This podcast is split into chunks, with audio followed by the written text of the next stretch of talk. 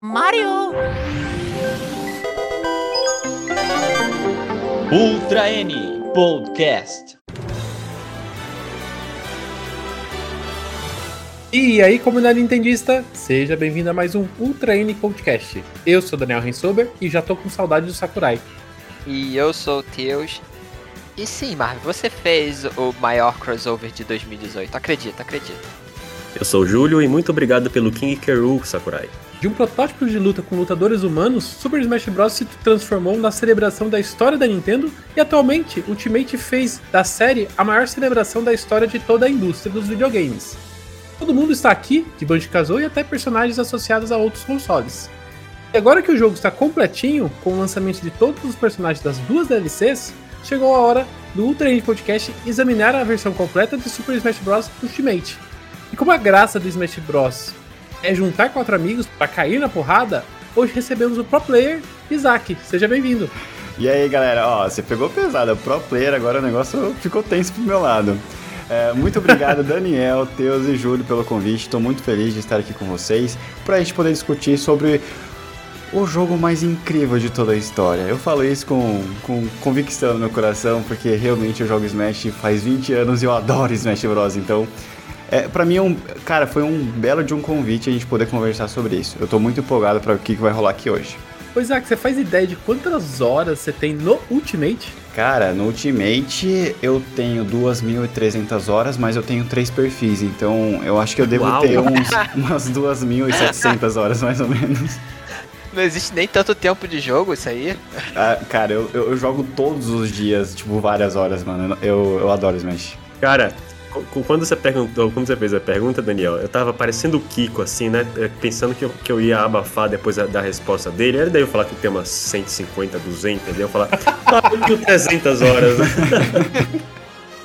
Nesse episódio a gente vai compartilhar essas experiências com a série, falar dos detalhes do Smash para Nintendo Switch, o lançamento, a recepção, os seus modos de jogo, os personagens, as músicas e e um pouco sobre o seu desenvolvimento. E falar também o que a gente espera do futuro de Smash Bros.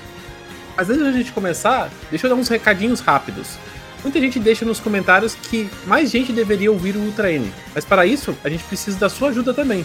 Então, se você gosta do nosso conteúdo, se inscreve no nosso canal no YouTube e siga também nos agregadores de podcast. Não deixa de curtir esse vídeo e sempre que puder, compartilhe com os amigos. Você também pode fazer parte do nosso grupo no Discord ou do Telegram e conversar mais sobre Nintendo.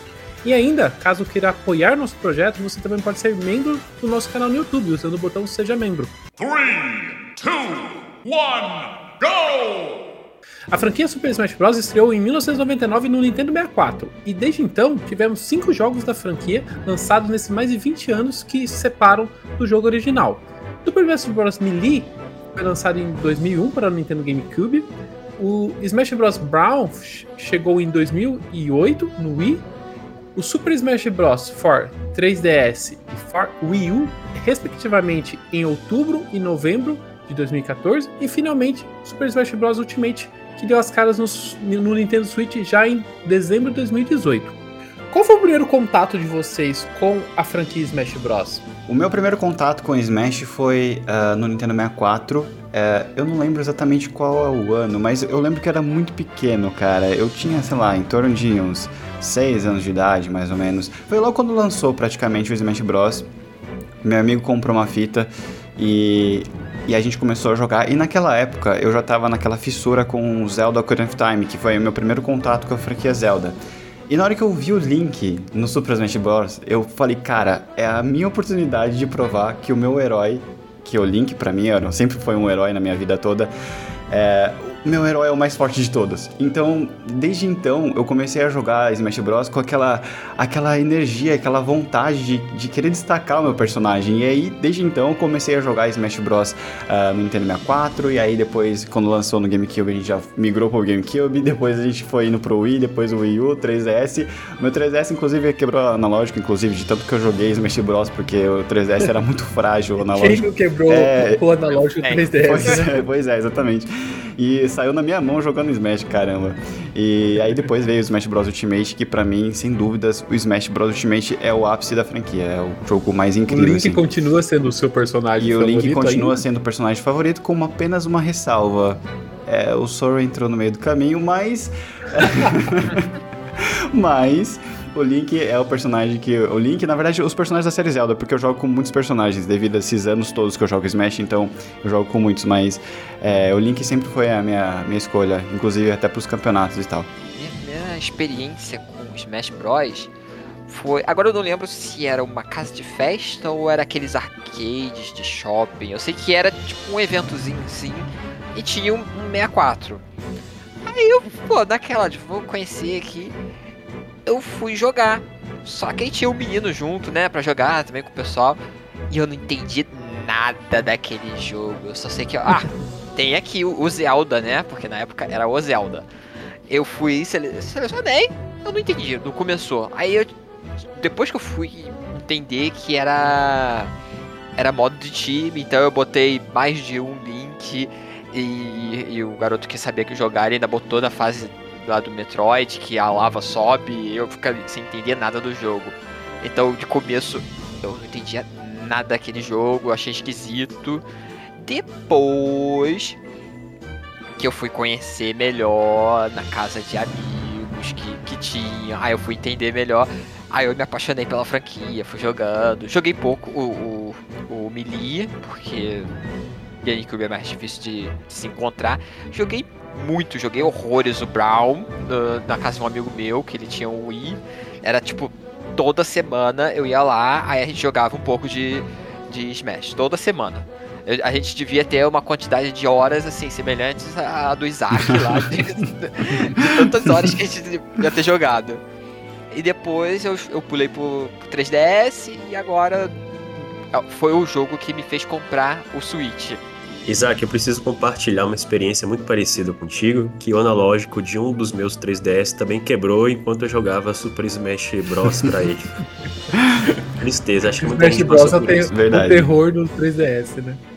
É, cara, tipo fazer o- o- os Smash Attack naquele circopad, né? Não é nem alavanca analógica direito. É, eu acho que isso deve ter acontecido com certa frequência aí, né? Smash destruidor de bem analógico. complicado. Eu comprei o Pro, o, o Pro Controller só pra não destruir o, do Joy-Con. É, muita gente tem, Aham, tem medo, fez né? bem. É. É, eu, eu evito, eu vi- evitei jogar o jogo no 3DS, eu joguei muito pouquinho, foi o, o Smash que eu menos joguei, justamente com medo de estragar o controle. Agora, em termos de meu primeiro contato, é, obviamente eu conhecia o, o Super Smash Bros. pro N64 por causa das revistas da época, né? E também tive alguns conhecidos que comentavam que jogaram essa versão do N64 e escreviam como é que era. Mas por alguma razão eu não consegui jogar esse game no Nintendo 64. Meu primeiro contato foi mesmo no Super Smash Bros. Melee, no Nintendo GameCube.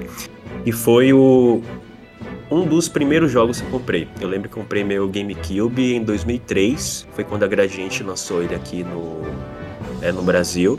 Comprei com Zelda Wind Waker e Super Smash Bros. Melee, justamente para ter um, um jogo single player e um jogo para jogar com meus amigos. Né? Acontece que o Melee tinha tanto conteúdo para um jogador que eu acho que eu acabei jogando ele muito mais do que o Wind Waker, embora também seja um dos meus Zeldas preferidos. E, é, sem grandes surpresas, eu me tornei fã da, da franquia é, desde Melee, né?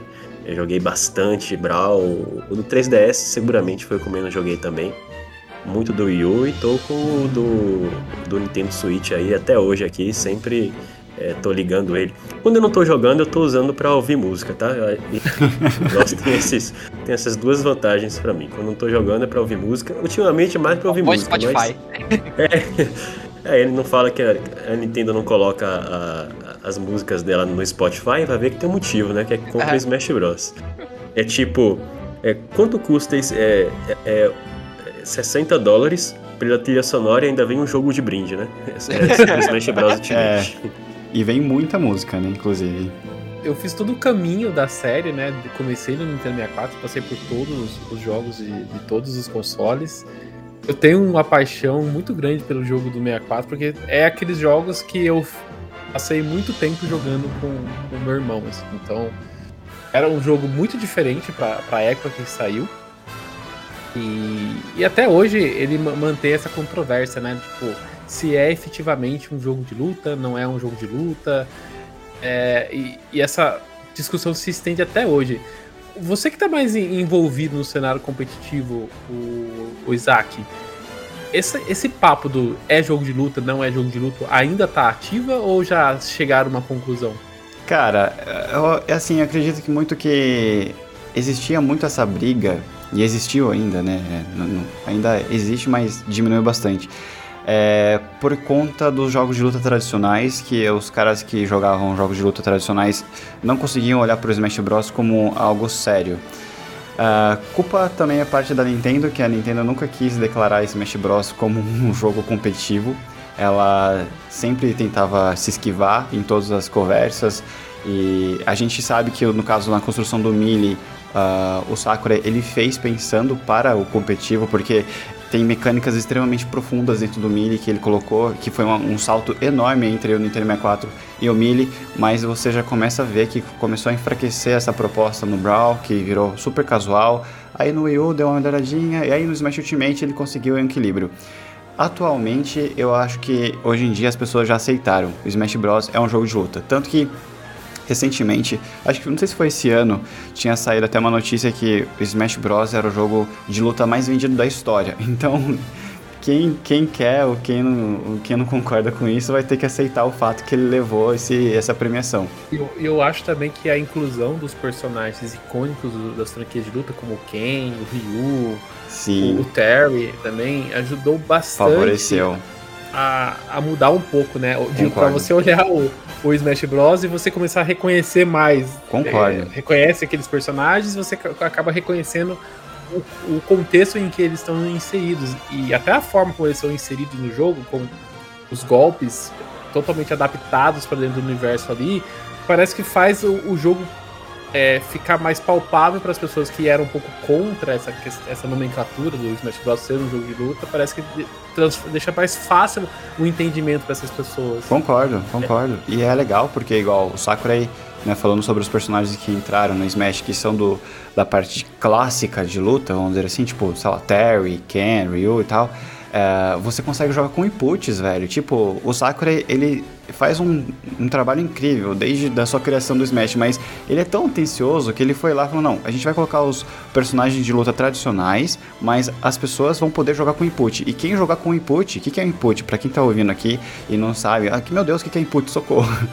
É quando você coloca o direcional para uma. Pro, você usa o analógico para alguma direção, né? Tipo, sei lá, pra frente, diagonal, pra baixo. E aperta A. É como se. É o, o, o clássico meia lua para frente Isso, exato, exato. E aí, se você faz esses comandos com o analógico jogando com esses personagens clássicos do Smash, ele solta ataques referentes, inclusive, ah, meio que inspirados ali nos, nos seus jogos originais de luta. Tipo, ah, o Ryu ele vai soltar, soltar um Hadouken, exemplo.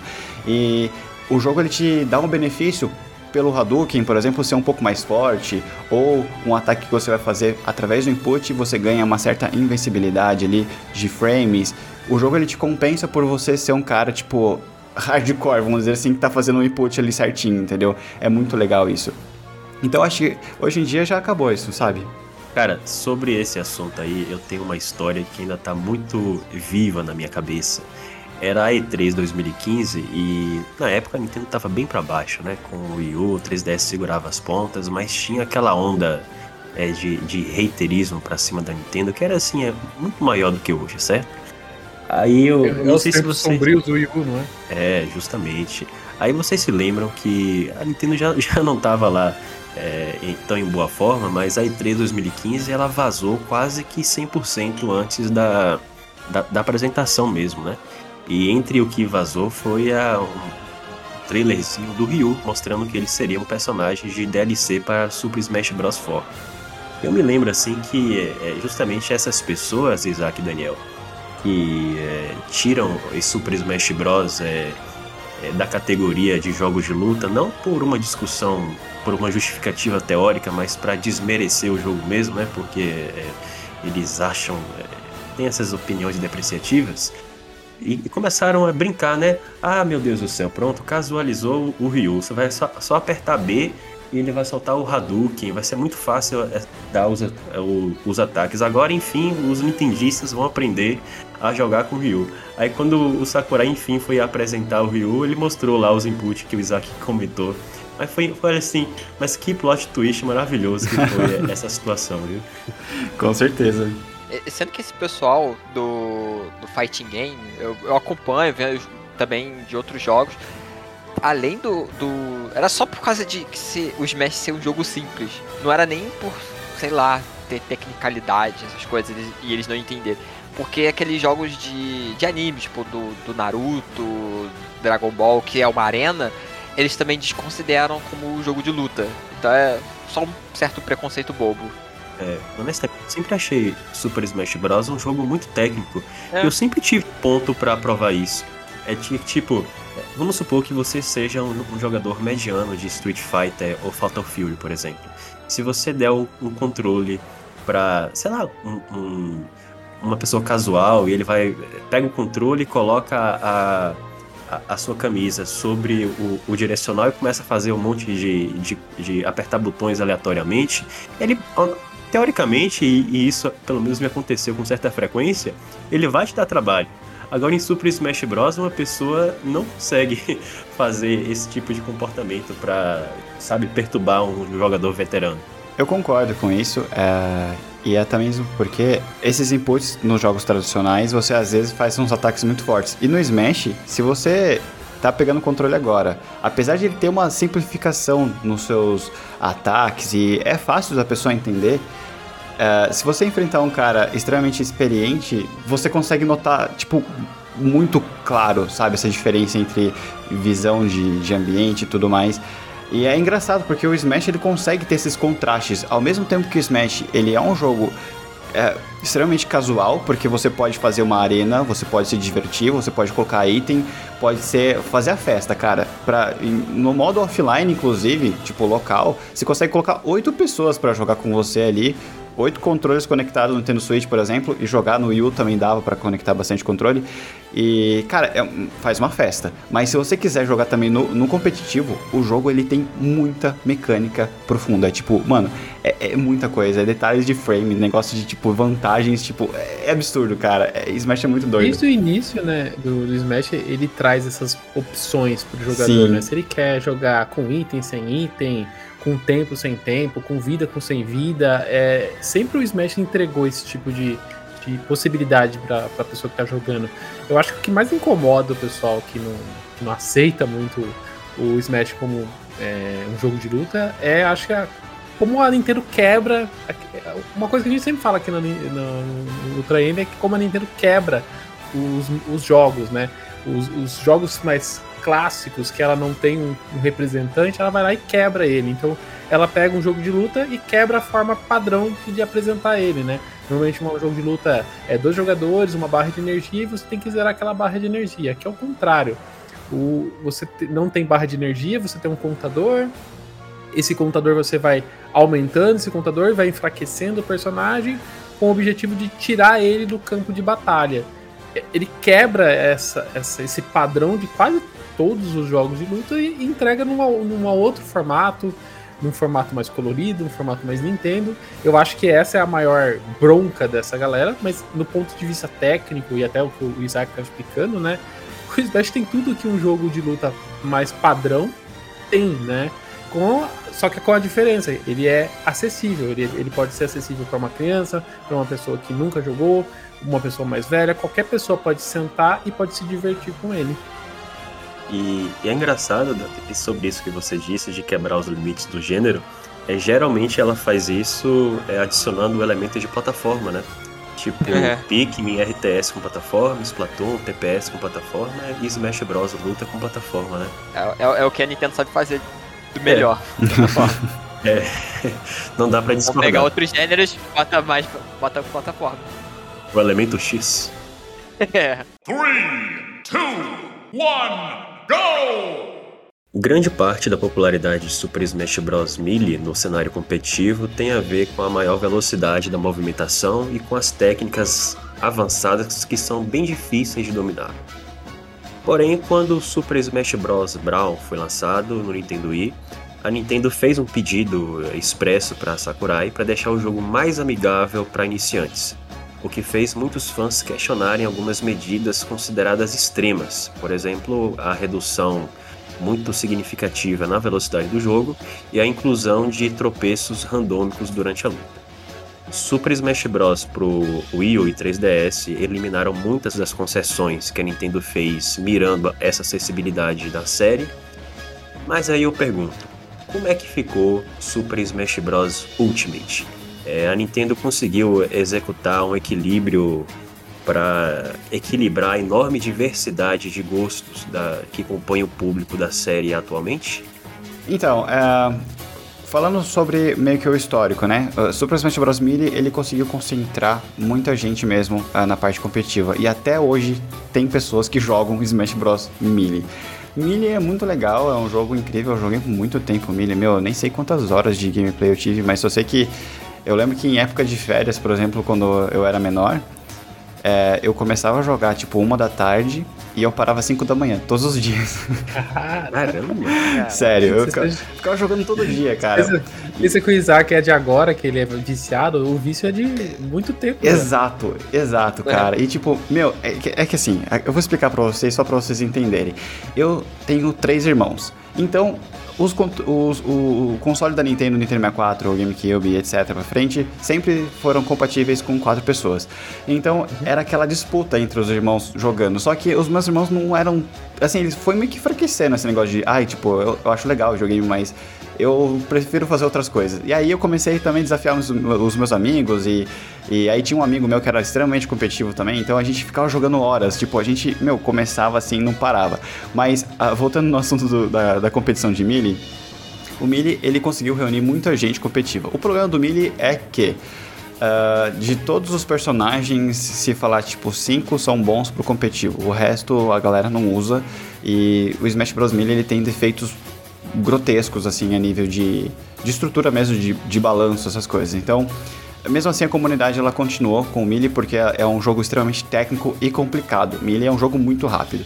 Aí veio com o Wii, né? Como mencionado também, que a Nintendo ela solicitou isso porque na verdade ah, o, o Smash Bros. de Wii, eu lembro que na época ele teve até que ser adiado o lançamento, ele teve um- uns delays assim, e na época a Nintendo já estava crescendo bastante com a plataforma do Wii, o hardware do Wii. Eu acho que uma das preocupações da Nintendo foi muita gente nova tá chegando agora e muitas pessoas não vão conseguir jogar se for no nível do Melee. Isso vai afastar a comunidade. Então a Nintendo ela pediu pro Sakura deixar super amigável e aí foi que ela colocou os tropeços, por exemplo, que era uma coisa terrível. Eu queria morrer quando é, eu queria morrer quando o Link tropeçava no meio da arena. Eu ficava com muita raiva. Mas mesmo assim, é, deu para desenvolver várias técnicas avançadas de, de, de luta com o Smash Bros Brawl, que eles colocaram alguns recursos novos e dava para fazer, tipo, por exemplo, né, é, o Link ele tinha um boomerang que tinha o, o tornado. Então você podia fazer isso em alguns recursos para você usar na sua batalha e eram umas técnicas meio avançadas e tal de edge guard, por exemplo, que é uma expressão que quando você impede que o oponente volte, isso é usado no competitivo.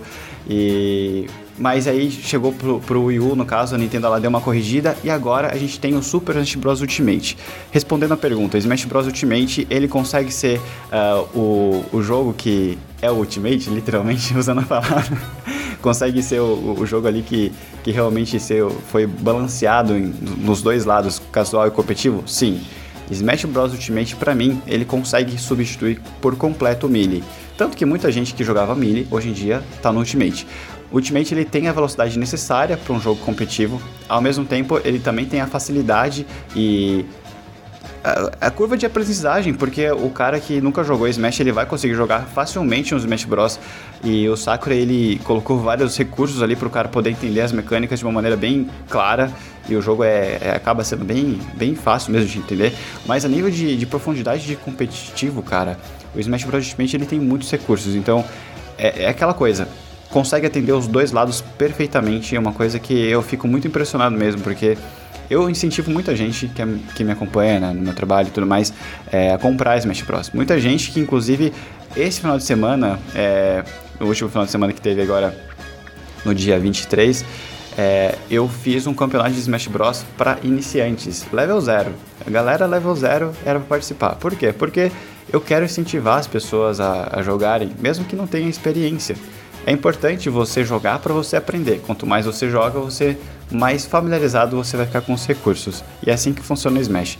Então, eu consegui, eu, eu, senti, aliás, né, que a Nintendo ela conseguiu dar esse equilíbrio pro Smash Bros Ultimate para ser fácil e ao mesmo tempo profundo. Quanto mais, é tipo iceberg, sabe? Tipo, você tá olhando só a pontinha do iceberg ali, mas se você for olhar embaixo d'água, o negócio é muito profundo, cara. E Smash é basicamente isso, ele tem muito recurso, é, é muito profundo. E é um jogo que, que eu sempre fico impressionado, porque a comunidade todos os dias descobrem coisas novas. Sempre quando entra um novo personagem também entra coisa nova, não só o personagem, né? É tipo, tem mecânicas Sim. novas. Então é, é, é mais, mais que o Ultimate, né? Ele nasceu Ultimate e foi acrescendo mais. Deixa eu aproveitar que vocês estão puxando, falando essa questão do Ultimate e remeter antes do lançamento do jogo, nos prime nas primeiras, os primeiros anúncios, a primeira demonstração, né? Quando eu vi o primeiro anúncio de Smash no Switch, eu fiquei com uma sensação muito de porte do Wii U pra, pra ser lançado no Switch, meio como, mais ou menos como aconteceu com o Mario Kart, sabe? Me deu essa impressão, parecia que era é um Ctrl-C, Ctrl-V juntando todo o conteúdo dos jogos anteriores. Mas, conforme foi, foi mostrando mais detalhes e, e explicando mais do jogo, deu para entender que não, na verdade, Ultimate é um jogo novo, né? Ele pega como.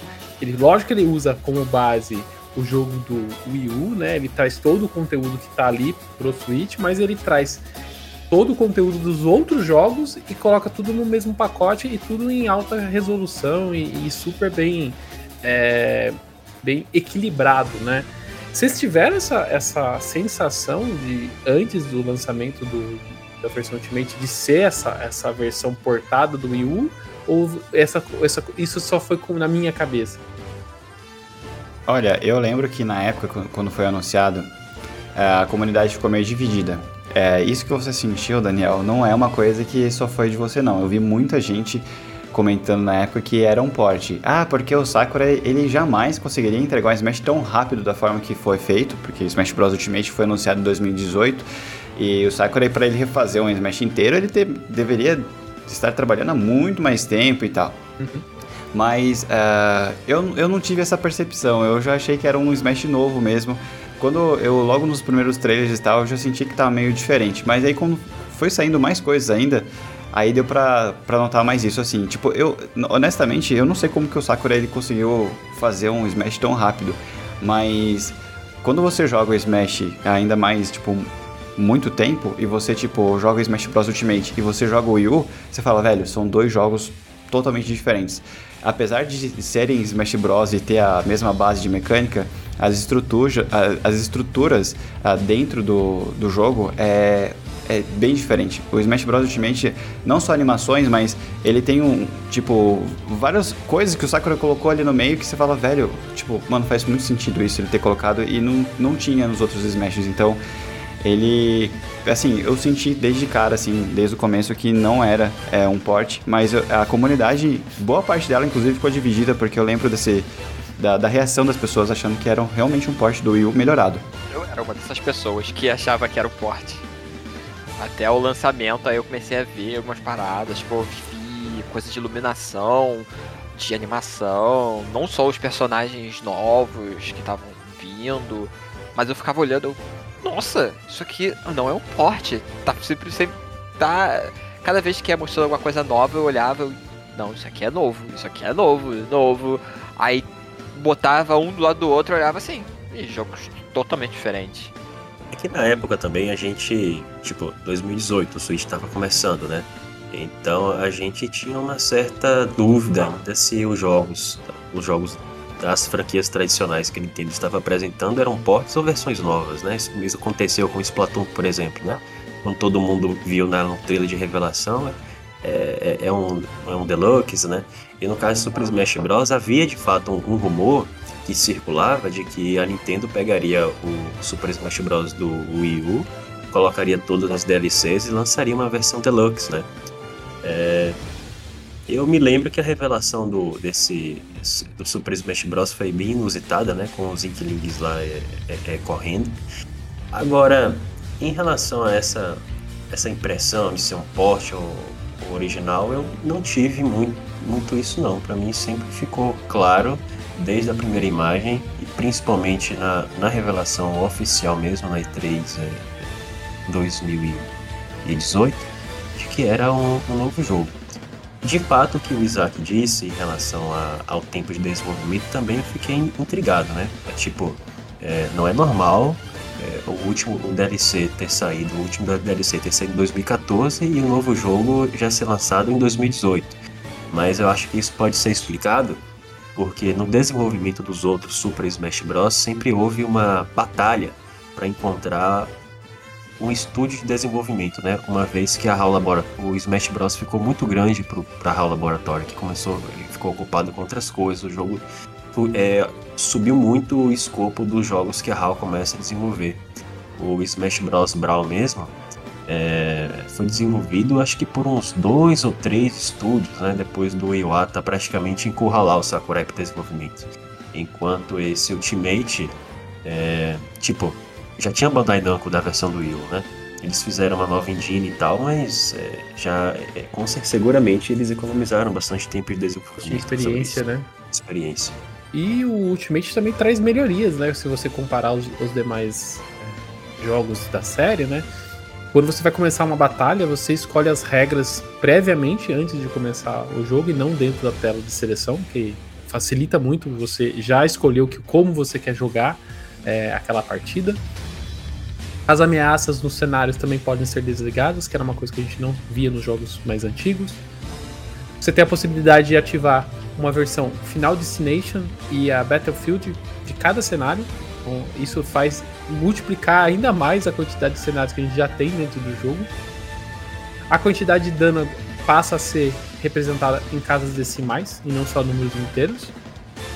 O dano causado nas batalhas mano a mano é maior que nas partidas para dois jogadores. A Isso é mobilidade bacana pro competitivo, né? Isso é legal. Você acha que fica, que fica melhor até pra assistir? Se tivesse aquele, aquela, aquele daninho que o, o Brown tirava, ou o Smash 4 tirava, fica bem mais dinâmico, né, Isaac? Concordo, concordo. Achei que foi uma forma boa de balancear. Que é essa adaptação entre quando tá um contra um ou, tipo, tem várias pessoas na arena, eu achei muito inteligente, inclusive. Achei que foi bem legal. A mobilidade no ar também está mais parecida com o Smash Bros. Melee. E Tem a introdução também do Final Smash Meter, para o uso do Final Smash se torne um pouco mais justo. Que nesse caso ele funciona como se fosse uma barra de, de, de especial de um jogo de luta tradicional, né? É, como é que é o, o cenário competitivo? é, analisa, examina esse Final Smash Meta, Isaac? Ele, é, joga com isso desligado, ligado? Como é que é? Isso, é, normalmente a gente joga com, com o Final Smash desligado. Seja o item, né, da Final Smash Ball, ou a barrinha de especial, né, que é Final Smash Meter, é, a gente deixa desativado. É, vale ressaltar também que o item da Smash Ball e o Final Smash Meter, que é a barrinha, apesar de serem Final Smashes, a, a, quando você usa o item é mais forte. Quando você usa só o carregamento do especial, ele é mais fraco. O- Ah, ele é enfraquecido? É, ele é, ele é um pouquinho mais fraco. É. E aí, quando você estoura a, a bolinha lá do, do Final Smash, aí ela, tipo, vai com um ataque 100%, entendeu? Entendi. Eu, Tem vezes até que você usar o Final Smash tira tão pouco que você fazer um combo É. tira mais. Antes dessa crise aí, eu jogava localmente com meu amigo. A princípio, a gente jogava com o Final Smash Meter ligado. E eu percebia mesmo que o, o poder não tinha essa, essa. não era conclusivo, né? Mas pa- passava a impressão realmente pela recuperação que eu conseguia ter eventualmente, que era. Esse Final Smash era bem mais fraco. Depois a gente resolveu jogar é, desligando mesmo. Three, two, one, go! Os modos de jogo no Ultimate são divididos em quatro grandes categorias: o o Games e More, o Smash, o Online e Spirits. A primeira classificação está voltada aos desafios para, para um jogador, algum deles pode ter a colaboração de um amigo. O modo clássico foi o que mais sofreu alteração no Ultimate. Cada personagem tem o seu próprio conjunto pré-determinado de oponentes e fases, e algumas dessas rotas até apresentam condições especiais. Para levar uma habilidade ao limite, jogadores dedicados podem selecionar um nível de intensidade maior e tentar concluir com um nível máximo de 9,9. Eu, por exemplo, jogo no, me- no médio, porque se eu colocar no mais pra frente, eu já não consigo finalizar o modo fácil. Você consegue, Isaac, dar conta do 9 do 9.9? É, na real, se eu usar um personagem que eu tô muito acostumado a usar, dá. Mas, igual, lançou o Sora, eu fui lá e falei, meu, tava na live, né, inclusive. Falei, vamos testar no máximo. Aí eu fui lá, coloquei no máximo. Aí eu tive que usar dois continue, porque não, não rolou, não deu certo. Mas eu acho muito legal, cara, esse modo clássico. A gente acompanha o Smash desde o começo, a gente vê a evolução do Smash e a adaptação que ele teve também ao, ao longo do, dos anos. E no Smash Bros. Ultimate, é, Smash, na verdade, né, não é de hoje que ele é uma celebração da indústria do entretenimento, porque ele faz homenagem a, tipo, muita coisa dentro do Smash. Mas uma coisa que eu acho bacana no Classic Mode é que ele conta uma historinha ali, tipo, uma forma Isso. discreta. Mas isso é louco demais, cara. Muito incrível isso. É, O Classic Mode ele pega alguma coisa a ver com o personagem e conta, tipo, a historinha de uma, uma jornada. Ou reconta como se fosse o jogo dele, né? É muito maneirinho. Ainda tem aquela arte linda quando você completa tudo. Mas tem um ponto que eu não gosto muito do modo clássico do Ultimate, é aquele de acertar os targets. Você lembra dos jogos antigos? Que cada Sim, personagem poxa tinha? vida. Era É tão que não legal tem, né? É. Não tem. Pois é, é, que não é- tem. É uma das coisas, Daniel, que eu mais sinto falta. Você tocou no assunto assim que tipo dos targets, mas eu, eu, eu juro pra vocês, gente, até a última atualização agora do Smash vindo Sora, eu ainda torcia pro Target ser anunciado novamente, cara, porque cara, eu adorava o Target, eu passava horas brincando de tentar fazer, quebrar os recordes, sabe? Tipo, e na época do Smash Bros. é, do Wii, né, o Smash Bros. Brawl, você podia até fazer os targets cooperativo, então você se organizava com seu amigo e, e, tipo, meu, você tinha que tentar fazer ali a, o men, a men- menor tempo possível ali. Era muito legal, cara. Eu senti falta disso. Chegou, o Home Run Contest ele voltou, né? Porque quando ele lançou o Smash Bros. Ultimate ele não tinha. E aí ele veio através de atualização, que é o do beisebol. Mas o, o Target que tinha antes no modo clássico não tem mais. Eu sinto falta disso Eu, também. eu não entendi, porque ele faz quebrar um pouco a, a sequência de lutas no, no- quando você joga o modo clássico. E aqui ele colocou aquele. O que, que é aquilo? Aquela corrida no. Eu, eu acho tão sem sentido. Você correr contra um buraco negro, É, né? eu- Estranho. é sempre igual, não muda nada pra Bacana. nenhum personagem. É- é- eu acho que até é enjoativo, assim, sabe? o- Aquilo ali. Eu não entendi qual que foi o objetivo ali da, da, É, da eu acho inclusão. É o seguinte, eu, eu tô muito surpreso porque sempre que eu comentei em outros lugares é, que eu sentia muita falta do Break the Target, o pessoal é, foi meio rude comigo, né? Ah, tem tanta coisa no Smash Bros. Por que você sente falta disso? Você só quer saber de reclamar, vai ver que você nem gostava desse modo. E é incrível que vocês dois, eu não sei se o Teus também, é, também. Pronto, é- é- é- tem tanto apego assim por esse, por esse modo. Me divertia muito, no, principalmente no Melee. Eu acho que o problema não é, não é nem tirar, é ter tirado, colocado um negócio sem sentido. Se tivesse tirado tudo, então, ah não, agora o Smash clássico vai ser só batalhas até o final. Tá bom, eu aceitaria.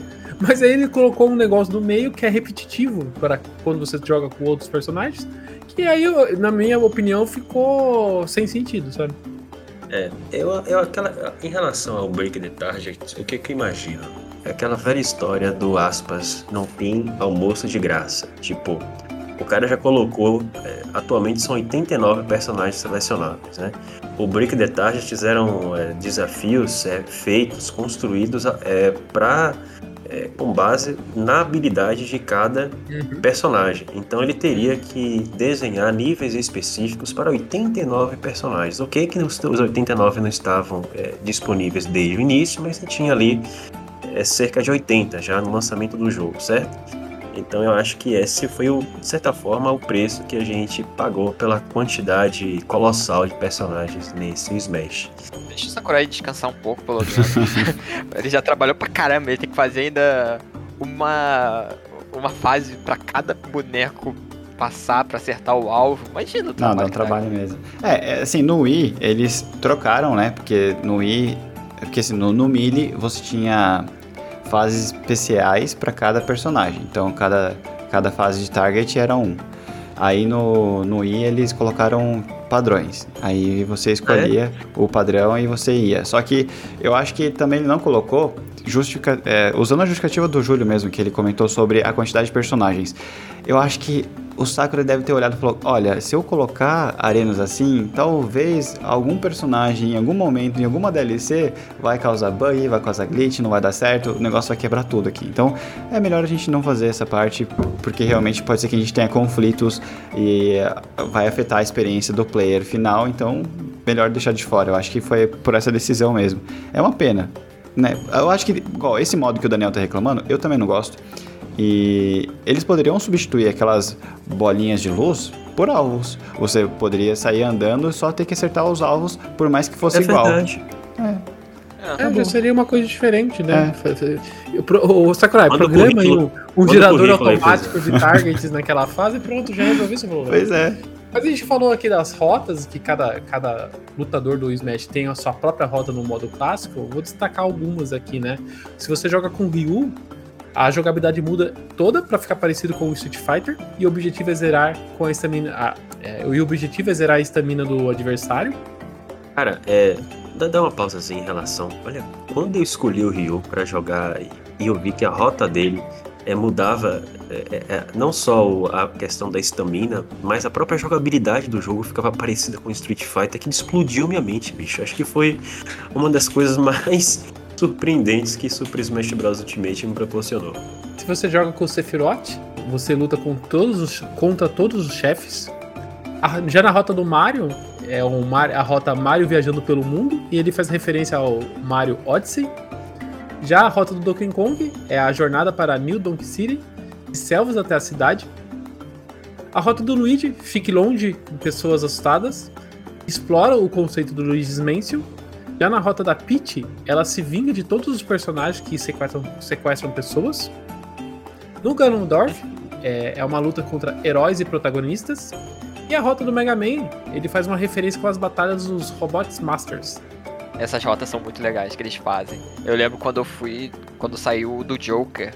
Aí eu fui jogar e, tipo, todos os bonecos são pretos pra remeter às, às sombras, que são, tipo, uns minionzinhos mais comuns do lá do jogo dele. Tipo, eu, caramba, ele pega, tipo, como se fosse o jogo que você tem que fa- fazer pra farmar XP, só que aqui são os lutadores. Eu, tipo, nossa, é um detalhezinho pequeno que eles botam. Acho muito bonito isso. Three, two, one, go!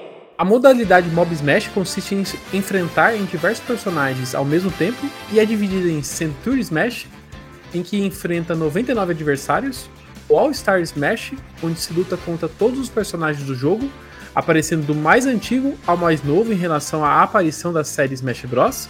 E por fim, o Cruel Smash, em que todos os oponentes têm um alto nível de inteligência e são capazes de te nocautear com extrema facilidade. Esse modo eu fui lá, apanhei tanto e depois nunca mais. nunca mais. Esse aí é o modo. O Sabe Cruel- como é que eu faço no, no Cruel Smash? Eu pego o King. Rool, porque ele tem uma recuperação foda pra caramba. E aí, é, eu, tipo, eu finjo que vou. Sabe, eu pulo do cenário, faço com que algum personagem venha comigo e tento ganhar assim na sorte, sabe, pra matar, porque se É. for no mano a mano eu não consigo. É uma boa técnica. É, o meu favorito É. desses daí é o Cruise Smash. É... eu gostava muito de jogar Cruise Smash porque realmente era uma coisa muito masoquista, literalmente. É- Cruel. É, tipo, mano, você é espancado, um hit você morre. Mas eu gostava de tentar fazer o meu máximo, assim. E eu jogo Cruise Smash, na verdade, desde a época do Wii, que foi quando ele foi introduzido, né? No Melee a gente tinha eventos e não, não era exatamente como esse, mas no Melee foi inserido o All Star. Ah, e o All Star na época, nossa, velho, era algo assim pra mim muito louco, porque você poder enfrentar todos os personagens e, tipo, em sequência, você só tinha três corações disponíveis pra você poder usar ao longo da batalha, era muito louco. E sim, ainda continua essa mesma base, o All Star também é bem legal, mas o Cross Smash era muito louco. E é, essa técnica do, do Júlio é muito boa, porque você fica voando ali, sai da arena, o- os caras às vezes pulam e não conseguem voltar. É é uma boa tática, viu, Júlio? É a que, é a que eu consegui fazer, que fosse pra melhorar a habilidade, não dá. O Isaac até falou daqui do Home Run Contest, que ele não estava dentro do Smash Bros. no lançamento. mas ele foi incluído na atualização 5.0, que é aquele desafio onde você tem que bater o, no, no saco de saco de areia e arremessar ele o mais longe possível. Eu gosto bastante desse, desse modo. Eu sempre perco um bom tempo ali batendo no saco de areia e tentando mandar longe. É muito louco esse modo, cara. Ele entrou no Melee também, esse modo. E. Nossa, velho, desde sempre eu procurava vídeo na internet para ver os caras quebrando os recordes. Tem uns caras que são, tipo, muito fora do comum, assim. Eu lembro que na época do, do Melee dava pra fazer um combo de NES. E aí o cara ficava pulando e soltando o, o taco de beisebol e pegando no ar, só que dava um hit no, no, no sandbag, né, no saco de areia.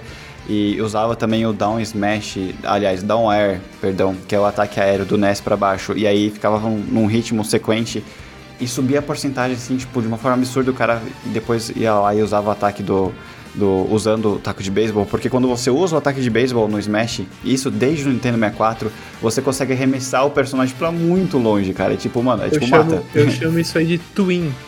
Fazer um twin. É, faz twin. Ele faz Literalmente faz esse barulho mesmo. E desde a da época do Smash 64 existe esse taco de beisebol, é, é muito louco. E é engraçado, cara, porque assim, a minha história do Smash é co- como começou muito cedo, né? Tipo, sei lá, eu tinha uns 6 anos de idade, né, quando eu fui jogar Smash, então a gente não conseguia fazer ataque pra frente e ir junto. E ainda mais no, no analógico do, do 64, que era difícil. Tipo, a gente segurava pra frente e apertava A, então não dava o ataque. Dava só o. Você só batia com, com o taco de beisebol, mas não fazia o ataque crítico do, do ataque de beisebol. E aí, um tempo depois de tanto a gente jogar, aí a gente descobriu que era possível fazer esses ataques combinados, de colocar pra frente e A ao mesmo tempo, e aí ia sair o ataque do, do, do, do beisebol, né, que matava. E aí depois que a gente aprendeu isso, meu Deus, sai da frente, né. E, e agora né, voltou pro Smash Bros Ultimate, eu, eu adoro esse modo. Só que eu não. cara, assim, eu joguei, mas não joguei tanto assim também. Eu, eu achei bacana eles terem colocado, mas eu queria o target mesmo. Eu fiquei. Eu fiquei emotivo, cara. Eu queria o target. Three, two, one, go! E acho que o, o maior discussão desde o lançamento do, do Smash Ultimate foi a remoção dos troféus e a inclusão do Spirit Mode, né? Antigamente você fazia vários desafios dentro do, do jogo e você ganhava troféus. O que, que era o troféu? Era uma figura 3D que você ia num, num- numa opção do menu lá, você via essa figura 3D, você rotacionava ela e você tinha toda a build daquela, daquele personagem ou daquele jogo sobre o que aquela imagem representava, né? E aqui no Smash Bros Ultimate isso caiu, né? Ele foi substituído pelo Spirit Mode, que basicamente o Spirit é, é um PNG. é uma imagem de divulgação que, né, que a gente conhece bastante. De, acho que não, não tem nenhuma imagem diferente dali, né? São todas aquelas imagens de divulgação que a gente conhece bastante eh, de- dos jogos clássicos que você coleta no, tanto no modo história, que a gente vai falar daqui a pouquinho, ou no próprio modo Spirit Board, onde você pode, a cada. De tempos em tempos aparecem spirits diferentes para você eh, coletar. E para você coletar, qual é a forma? Esses spirits eles acabam é, possuindo o persona um personagem dentro da galeria do, do personagem do Smash e dá uma habilidade que remete àquele personagem do Spirit, né? Por exemplo, eu agora há pouco tava relembrando um pouco do Spirit Mode, né? Eu, tava- eu fui jogar uma batalha contra o Eevee. O que aconteceu durante a batalha? Quem representou foi o Yoshi, né? Logo que começou a batalha, o Eevee apareceu numa Pokébola e depois cada Yoshi que aparecia, aparecia três Yoshis e, e e representava as evoluções do Eevee, né? O Flareon, o Vapor e o Isso. Jogo, não é? Então, Uhum. assim, é legal e ao mesmo tempo não é legal. Tipo assim, é legal essas inspirações, é, faz quebrar muito e faz mudar um pouco as, din- as dinâmicas de lutas, fica diferente cada vez que você vai batalhar contra os personagens, porque traz alguma coisa desse, desse personagem que está sendo homenageado para dentro do gameplay. Só que se perde essa figura 3D que era muito bonita. Eu ficava muito tempo ali olhando aquela, aquele catálogo de, de, de- de informações, olhando aquelas figuras e tentando colecionar todas aquelas figuras. Me motivava a buscar essas figuras. Já o Spirits, eu não me sinto tão motivado. Vocês se sentem motivados a ir atrás dos Spirits?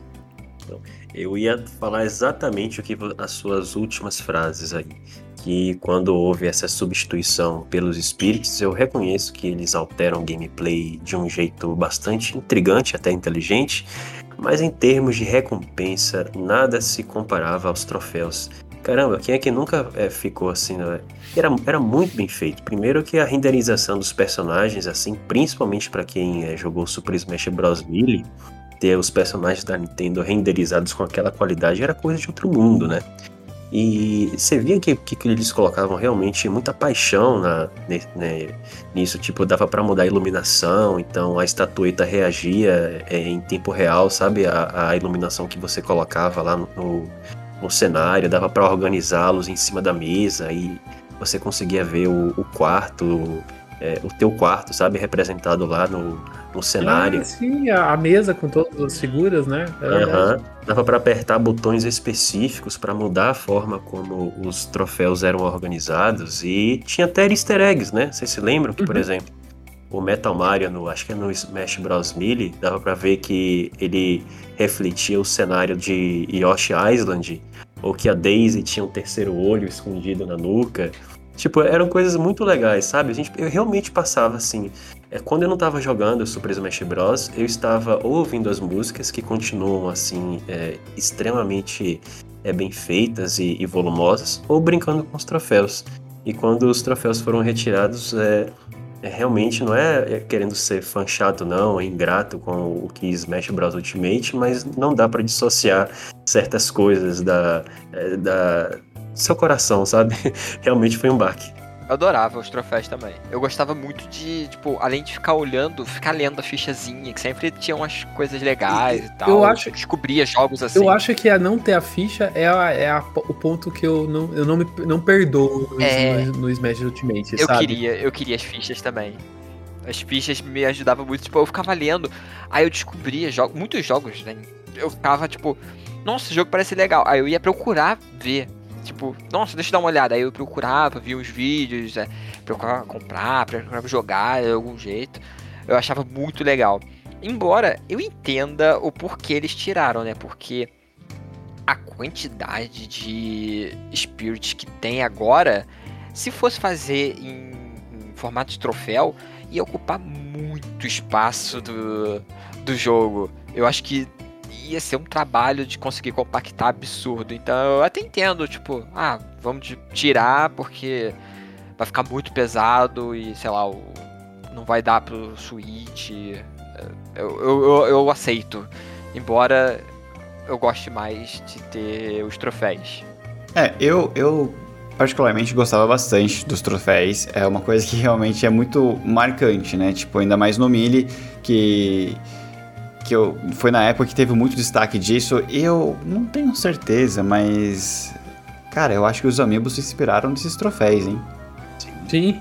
Ah, É, Com certeza. Smash, o Smash, o Smash criando tendência, porque na abertura do Melee, eles já jogavam, lembra? Colocava o Link e o Mario em formato de amiibo numa arena, e aí os Uhum. dois se transformavam em, em personagens vivos e saía ali na porrada. E então eu acho que o Smash ele já trouxe essa tendência do amiibo, que hoje em dia a Nintendo lucra horrores, inclusive com o amiibo, então a Nintendo agradece o saco, né? Mas eu gostava bastante dos troféus, eu achava isso muito legal. No Smash, no, no Smash Bros. de Wii, você conseguia capturar os bosses. Você ganhava a base do troféu. E se o boss tivesse com um HP bem pouquinho, você jogava e aí você conseguia capturar eles. E, tipo, era uma forma de você conseguir o troféu do boss também. E isso era sensacional. Eu lembro que eu passava horas tentando pegar do Rayquaza, por exemplo, que o Rayquaza era um boss lá no Wii. E aí, quanto mais ah, você colocava na intensidade de, de nível maior, maior era a chance de dropar esse item, porque esse item tinha que dropar no meio da partida enquanto você estava enfrentando o boss. E aí eu sempre colocava no Intense, que o te- Intense era tipo o nível mais difícil de todos, porque é, a chance era mu- muito maior. Então, pra mim, eu ficava lá tentando só sobreviver e, e tinha que deixar o HP bem pouquinho.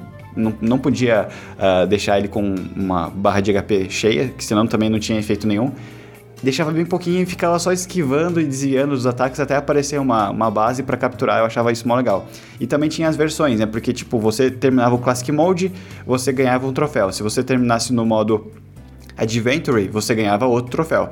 Então tinha as formas diferentes dos personagens que você conseguia ver ele em, em poses diferentes também, que era muito bacana isso. E, mas eu entendo exatamente como o Teus falou, eu entendo perfeitamente o motivo de, de ter tirado. Não seria possível administrar quantidade de espíritos que tem no Smash em, em troféus. Eu acho que isso acho que isso ia ficar inviável para o desenvolvimento, acho que não ia rolar. Então eles colocaram mesmo esses PNGs, vamos usar esse termo, literalmente é um PNG. É, mas assim, eu sei que tem alguns que são bem, tipo, fraquinhos a, a proposta, tipo, igual o Daniel falou do Eevee. Mas tem outros que fazem muito sentido, cara. Você fala, nossa, o Sakura foi muito ninja. Você olha pro espírito, você olha pro personagem que tá sendo representado, ele consegue trazer ali a característica principal do personagem ali, usando os recursos do Smash, tipo, parece que a quantidade de personagens dentro do Smash aumenta até quando você joga no World of Light, por exemplo. Você passa ali por todo o mapa andando e você vai enfrentando vários inimigos. E tem alguns que fazem muito sentido. Um exemplo: é, tem um do Guardião, é, que você enfrenta na arena do Breath Isle, que é lá do Great Plateau. E o Guardião ele é representado pelo Rob. E aí eles colocaram, tipo, na, nos atributos do Rob, um peso muito grande, então o Rob ele praticamente não sai do chão, ele só fica tipo. E ele, ele é um tamanho maior também, eles colocaram o Rob grande. E o Rob só fica disparando laser. É tipo. É tipo o Wild da vida. O guardião ele é super pesado também para você poder se movimentar ali e empurrar um guardião é difícil. E o guardião fica soltando laser em você. Então eles conseguiram representar bem essa proposta, assim. E tem o lance da stamina, se não me engano, nesse modo. E não é nem por porcentagem normal. Você tem que ir batendo até zerar a stamina como se fosse o HP do guardião. Então, assim, tem alguns que para mim fizeram bastante sentido. Outros você fala, ah, mano, chato, entendeu? Não gostei disso também. E alguns eu não fazem que, sentido. Então, mas eu acho que assim, é- é- a gente entende o motivo, mas eu acho que é aquilo que o Teu falou, assim. Não tem a explicação sobre aquele PNG, fica estranho. Porque às vezes É, você pega um sim. personagem e você fica olhando pra ele assim, tá, mas quem é você? E no jogo não tem aquela informação. E é, é uma coisa muito simples. É só você Uhum. colocar o nome Não, do personagem, o nome do jogo. Você teria que ter jogado o jogo pra entender a referência. É, exato, exato. Tipo, agora que vem de uns jogos de, de terceiros, né? Pelas DLCs, ou às vezes vem de eventos. Se você não jogou aquele jogo, você vai pegar o Spirit e você fica assim, tá. Eu, eu vi a imagenzinha bonitinha, eu lutei contra um boneco, mas Você não entende o que, que ele Qual é é. a né? referência? É, exato.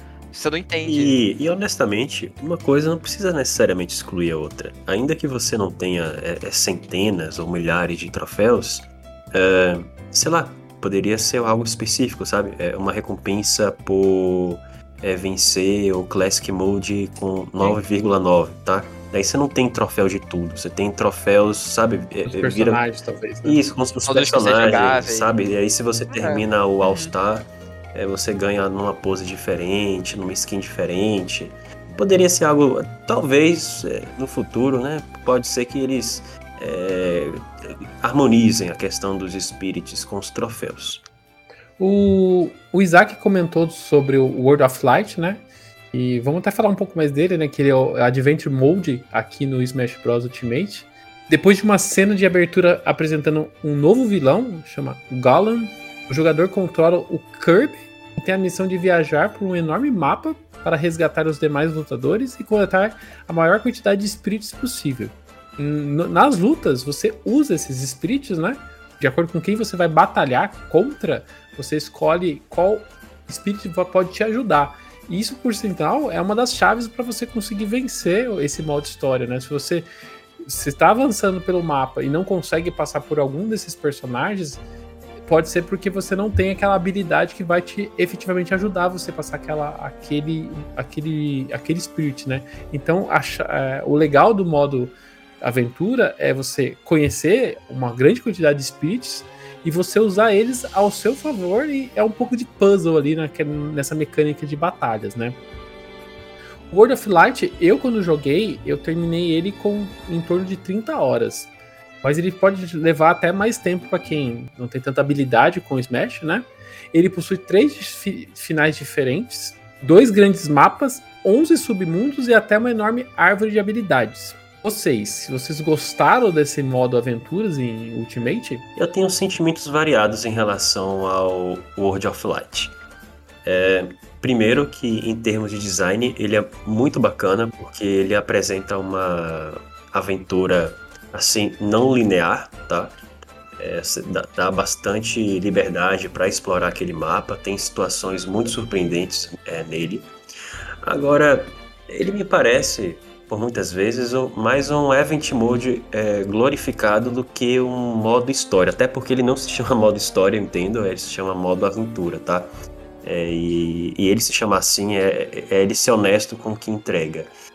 Mas é, é, eu acho muito positivo o, o World of Light. Eu acho que essa é a tendência dos jogos da Nintendo, mesmo os jogos multiplayer, eles têm que apresentar, têm que entregar camp- é, campanhas para você jogar sozinho, que sejam duradouras mesmo.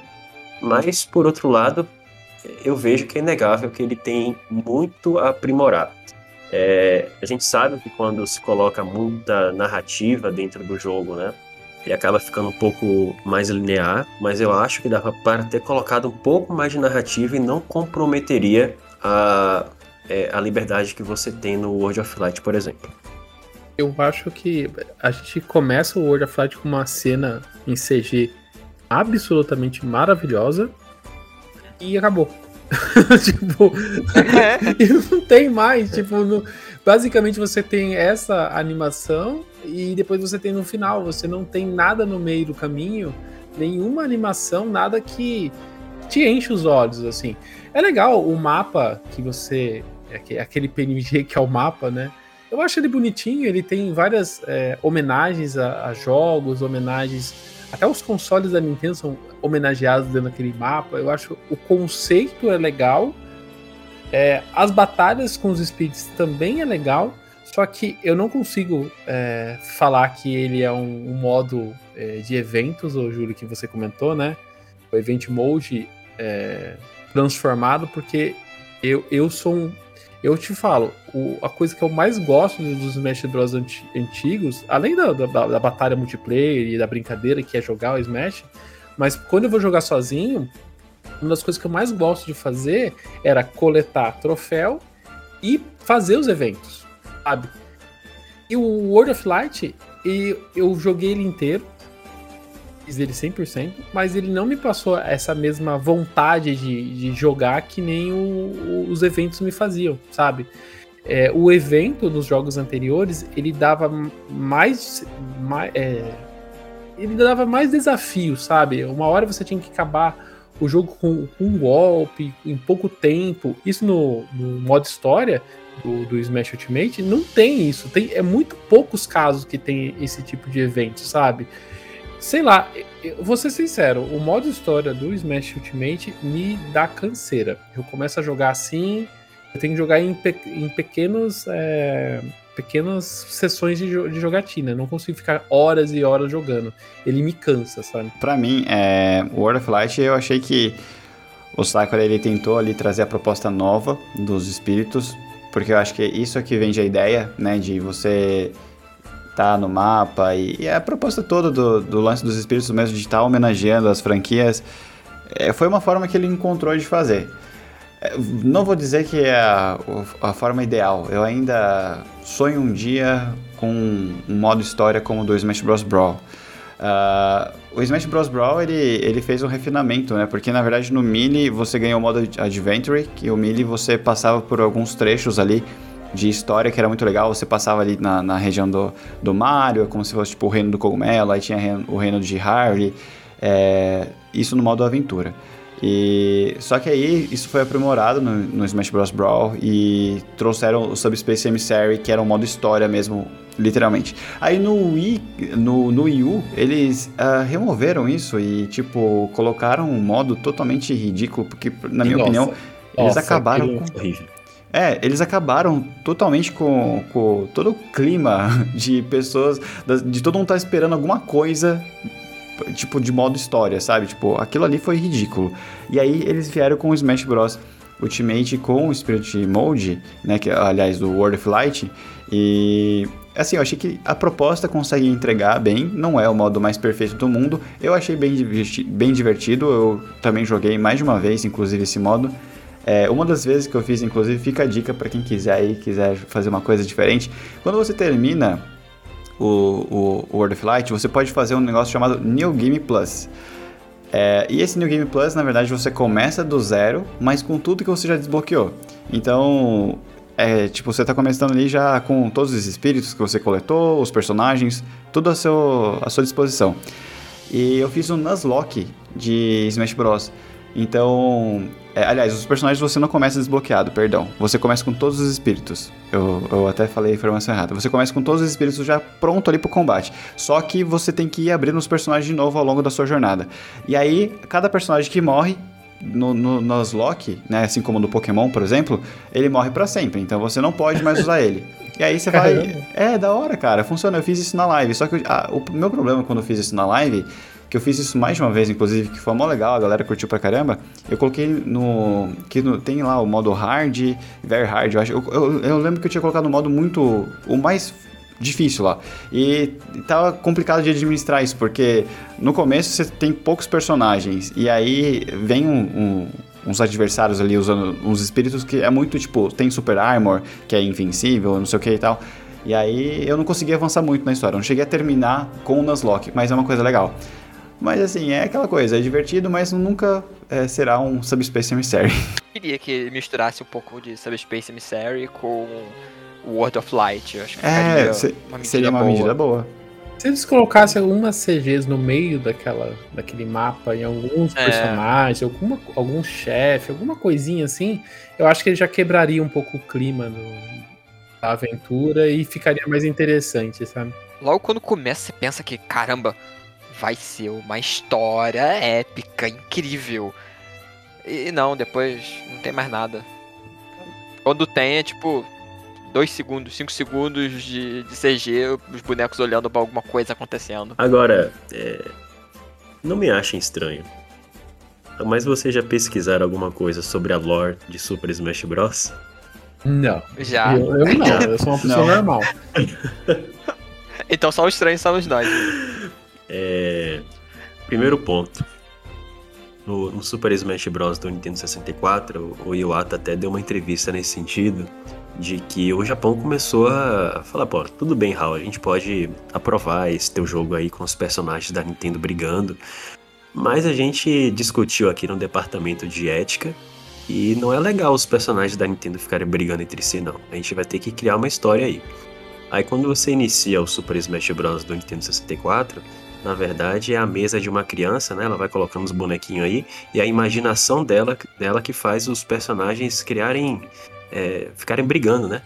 Lá no, no- no negócio. Então assim, é, na verdade, é, o jogo é, supostamente representaria a imaginação de uma criança, né? Tanto é que a Master Hand eh, seria a própria mão da criança brigando com os personagens.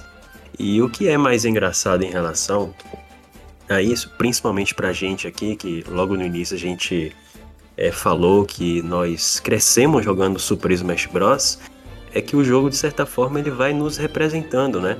Seja por meio do quarto dessa criança, que é bem infantil no Nintendo, 60, no Nintendo 64, e depois vai virando um, um quarto mais de adulto, com outros equipamentos. É, a, a criança vai, vai se tornando adolescente, vai indo para a idade adulta. Inclusive, há quem diga que Super Smash Bros. Brawl ele representa o conflito da, dessa criança que gosta de brincar com os personagens, mas que isso não é socialmente aceito. E por isso o nome do último boss que controlaria Master Hand se chama Tabu, né? Uma representação aos, aos tabus, às normas sociais. E Caramba. Da hora. é, é bacana É. mesmo. E o que é mais impressionante também é em relação ao que eles falam que é a lore de Super Smash Bros. Ultimate. Porque você, você tem o Galin e o Darkon, né?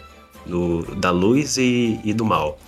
E aí eles foram. O, o- nesse, nesse último ponto, quem fez esse vídeo é o Videogame Theorist. Ele fala. é- ele, ele dá provas para isso. Inclusive, é, colocando as declarações de Sakurai de que ele não aguentava mais trabalhar com Super Smash Bros. E que ele é, é, questionando algumas coisas da fandom de Smash, sabe? E ele dá noções, é, dá argumentos convincentes de que o, o Galin representa é, a intenção corporativa das empresas usarem per- os personagens, no caso a Nintendo usar seus personagens para o mal, e o Darkon representa o, a fandom querendo utilizar os personagens é, de propriedade da Nintendo, sabe? E que no final do jogo você precisa libertar o, os personagens, né? É, do domínio de grandes corporações e do domínio da fandom para deixar livres para a imaginação. É um negócio fora de série, mas tem muita coisa no lore de Super Smash Bros. que é muito surpreendente. Em relação a essa última de Super Smash Bros. Ultimate, eu ainda não estou completamente convencido, mas a do Smash Bros. do N64, é, Millie e Brown faz muito sentido. Faz mesmo.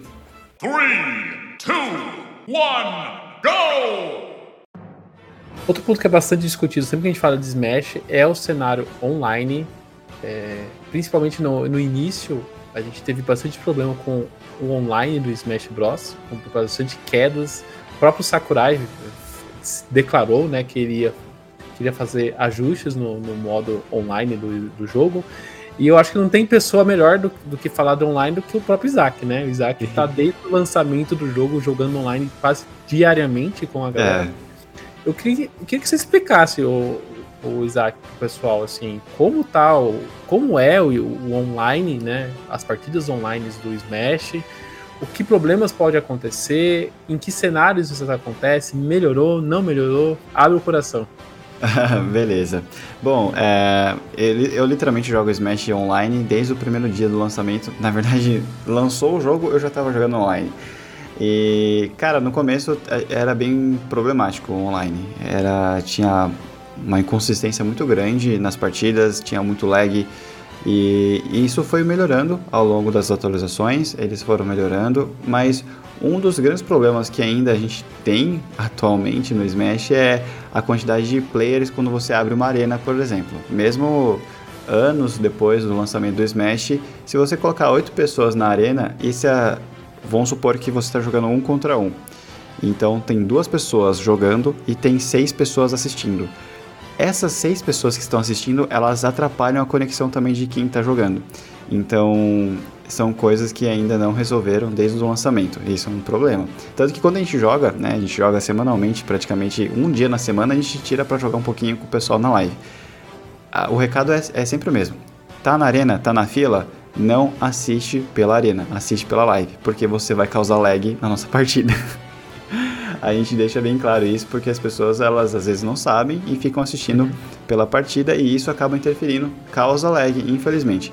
A gente também tem um problema chamado é, input lag, né? Que é quando você aperta um botão e ele demora um pouquinho mais para poder o ataque sair e tudo mais. Isso acontece se você jogar uh, quando você tem um ping muito grande entre uma, um, uma pessoa e a outra. Tipo, eu já joguei várias vezes com pessoas do exterior. E aí, por estar do outro lado do planeta, a gente aperta um botão e demora um pouquinho mais para poder sair o, tempo de resposta.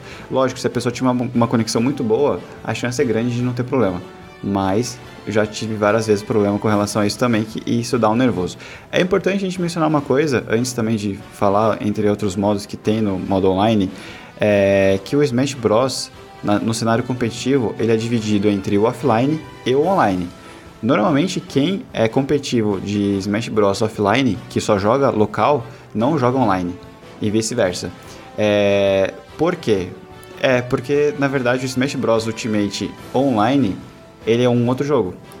Uh, o tempo de resposta uh, e a forma que você se comporta, muitas das vezes, personagens que são bons offline não são bons online. E isso pode uh, meio que mudar ali a forma que a pessoa vai estar tá jogando. E isso porque existe ali um, mínimo delay de input tipo de milissegundos, mas para quem é competitivo, um frame já é suficiente para você poder errar alguma coisa. Um exemplo, eu jogo com a Sheik, né? A Sheik é uma personagem extremamente rápida e tem que ser muito preciso. Por quê? Porque ela se dá 400 ataques e você tira 30% de um oponente. Mas se você acertar o, o, tempo certo de cada ataque, ela vira um monstro no Smash. Então você tem que ser extremamente técnico. Normalmente os caras que jogam de Shake gostam de jogar offline, porque offline é 100% de certeza que tudo que você treinar ali no modo treino, né, que tem o modo treino no Smash que você joga desconectado no caso, você tem uma latência ali de, de velocidade de ação que você tem que fazer. E quando você vai jogando online, essa latência muda. Então, se você fazer, é, realizar ali um movimento é, um pouquinho depois, já é suficiente para você perder ali um ou dois frames de, de ataque e, consequentemente, atrapalha todo o seu, seu combo. Então, o Smash ele é dividido, né? Quem é competitivo normalmente não. Os caras que são os reis do, dos torneios offline normalmente não são os reis do torneio online. Tanto que hoje, né, no cenário competitivo aí, tem pessoas que me acompanham no canal que são melhores do Brasil, tá entre os top 5 do Brasil, que joga no online, mas no offline não joga, entendeu? Então é, é, é engraçado isso, é tipo, é meio. É que na, na, na real também a gente tem que né, complementar, porque com a pandemia a, as coisas começaram a modificar, né? Até então as pessoas se encontravam para jogar e como se tratava de torneio, então veio uma adaptação muito grande também do cenário competitivo, migrando tudo para online. Só que os reis do offline acabaram não, não, se, não conquistando uh, os seus troféus também no, no online devido a essa questão de, diferença. Agora, uh, quando você entra no modo de partida normal, que no Smash no online você tem duas opções. Você pode procurar pessoas aleatórias para você jogar e você também tem a opção de você criar arenas. Quando você cria a arena, você pode deixá-la pública ou privada, você pode colocar senha e configurar a arena da forma que você acha melhor, chamar só amigos ou pode deixar a arena visível para alguém entrar. Nesse modo da arena não tem uh, pontuação, não tem pontuação global. E aí tem um modo de que você encontra pessoas aleatórias pela internet que tem uma pontuação global que é GSP. É, Global Smash Power é a, a numeração que você usa para medir qual que é o seu nível de habilidade comparando com outros players pelo mundo. Então, se seu Global Smash Power é 5 milhões, você é melhor que 5 milhões de players espalhados pelo mundo uh, e assim vai.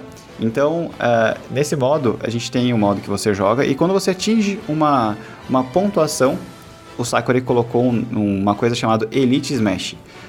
Atualmente, Elite Smash está em torno de 9 milhões e 600 a sua pontuação. Se você atingir essa pontuação, você já cai no Elite Smash e o Elite Smash você começa a enfrentar players que são muito mais avançados. O Smash ele tem essa coisa discreta, tipo, você pode jogar para se divertir, mas se você quiser também jogar para para competir, você também tem ali seu espaço. E a conexão com a internet, hoje em dia eu não tenho tanto problema. Igual eu falei para vocês, antes eu tinha muito mais. Uma das coisas que ajuda a amenizar, e eu acho que é também isso que me favorece a ter uma conexão boa, eu uso o adaptador RJ45 no meu Switch. Então, na USB de trás, eu plugo o meu adaptador lá, aliás, deixo plugado constantemente, né? O tempo todo, nunca tiro, mas uh, aí vem um cabo de internet direto uh, no switch, em vez de usar o Wi-Fi. O Wi-Fi acaba causando essa instabilidade. Tem toda uma questão também de, às vezes, você está numa rede uh, 2.4 GHz, e aí o seu oponente está no 5.0, é, e isso também pode causar, às vezes, um, um lag, algum input, alguma coisa. Mas, na maioria dos casos, para quem quiser ter uma estabilidade maior, para você poder jogar e tal, sem tanto problema, o cabo de rede, na maioria das vezes, acaba, acaba eliminando os seus problemas. Eu... É uma das melhorias do Switch é, que vem agora. Exato. Né? Que tem a entrada para botar o cabo LAN logo de, direto. Que já dá uma melhoria. Exato. E, e, cara, fazia falta. Eu, eu sei que o dock do Switch é uma coisa minimalista. A Nintendo ela quis deixar ali o mínimo possível mas faltava uma, um cabo, uma entrada de cabo ali de rede. Mas eu acho que quando eles lançaram o Switch, eles não imaginavam que teria tanto problema. E um dos problemas maiores imaginavam também... Sim. Imaginavam sim, com certeza. É, então... Ah, então, e um, e um, dos problemas também com relação ao Smash, no caso, que isso, como eu falei, foi corrigido, mas ainda acaba sendo evidente, é porque o sistema não tem um servidor. Entende? Tipo, você não está conectando um servidor da Nintendo para poder jogar, você está conectando diretamente com o player. Então é, é player versus player ali que você está conectando diretamente com ele. É, não é uma coisa que tem um, um servidor que está intermediando e isso vai facilitar a conexão para os dois. Eu acho que esse é um dos maiores efeitos do Smash quando se trata do online. Mas igual eu falei, hoje para mim é jogável. Eu jogo todo dia e para mim está tudo bem. São raras as partidas que eu tenho problema, mas ainda assim a gente acaba encontrando uma pessoa ou outra com uma conexão bem ruim. O Sakurai também fez uma, uma, um recurso. Se você encontrar uma pessoa com uma conexão muito ruim e você morrer direto, sem batalhar, ele não te desconta a sua pontuação. Então é uma, uma forma de tipo. Porque não tem como você apertar Start da kit. Então uhum. é uma forma de você sair do jogo sem ser punido, vamos dizer assim. É um- uma das formas. E também tem a punição de pessoas que desconectam no meio da partida. Que isso acontece também, vira e mexe acontece aí, tipo, ah, tô jogando com um cara e, sei lá, por algum motivo eu ganhei uma diferença muito grande do cara. E aí na última estoque, na hora que eu matei o cara, o cara vai lá e fecha o jogo. Quando você fecha o jogo antes de, de encerrar a partida, o jogo ele não vai processar a pontuação ali. Eu não vou ganhar nenhum ponto por ter ganhado. Só que o jogo, o Smash, no caso, ele vai punir o cara e vai dar um alerta. Se o cara repete isso várias vezes, ele vai aumentando a quantidade de tempo que você não pode conectar no, no online. E ele aparece um alerta, ó, você, desconectou, na próxima vai ter, você vai ficar tantos minutos. Aí fez de novo, 15, Sakurai 10. vai te dar um chibatada. É, é, e vai aumentando o tempo, entendeu? Então é meio que uma forma também a pessoa se ligar, olha, para de fazer isso porque está prejudicando os players também no online.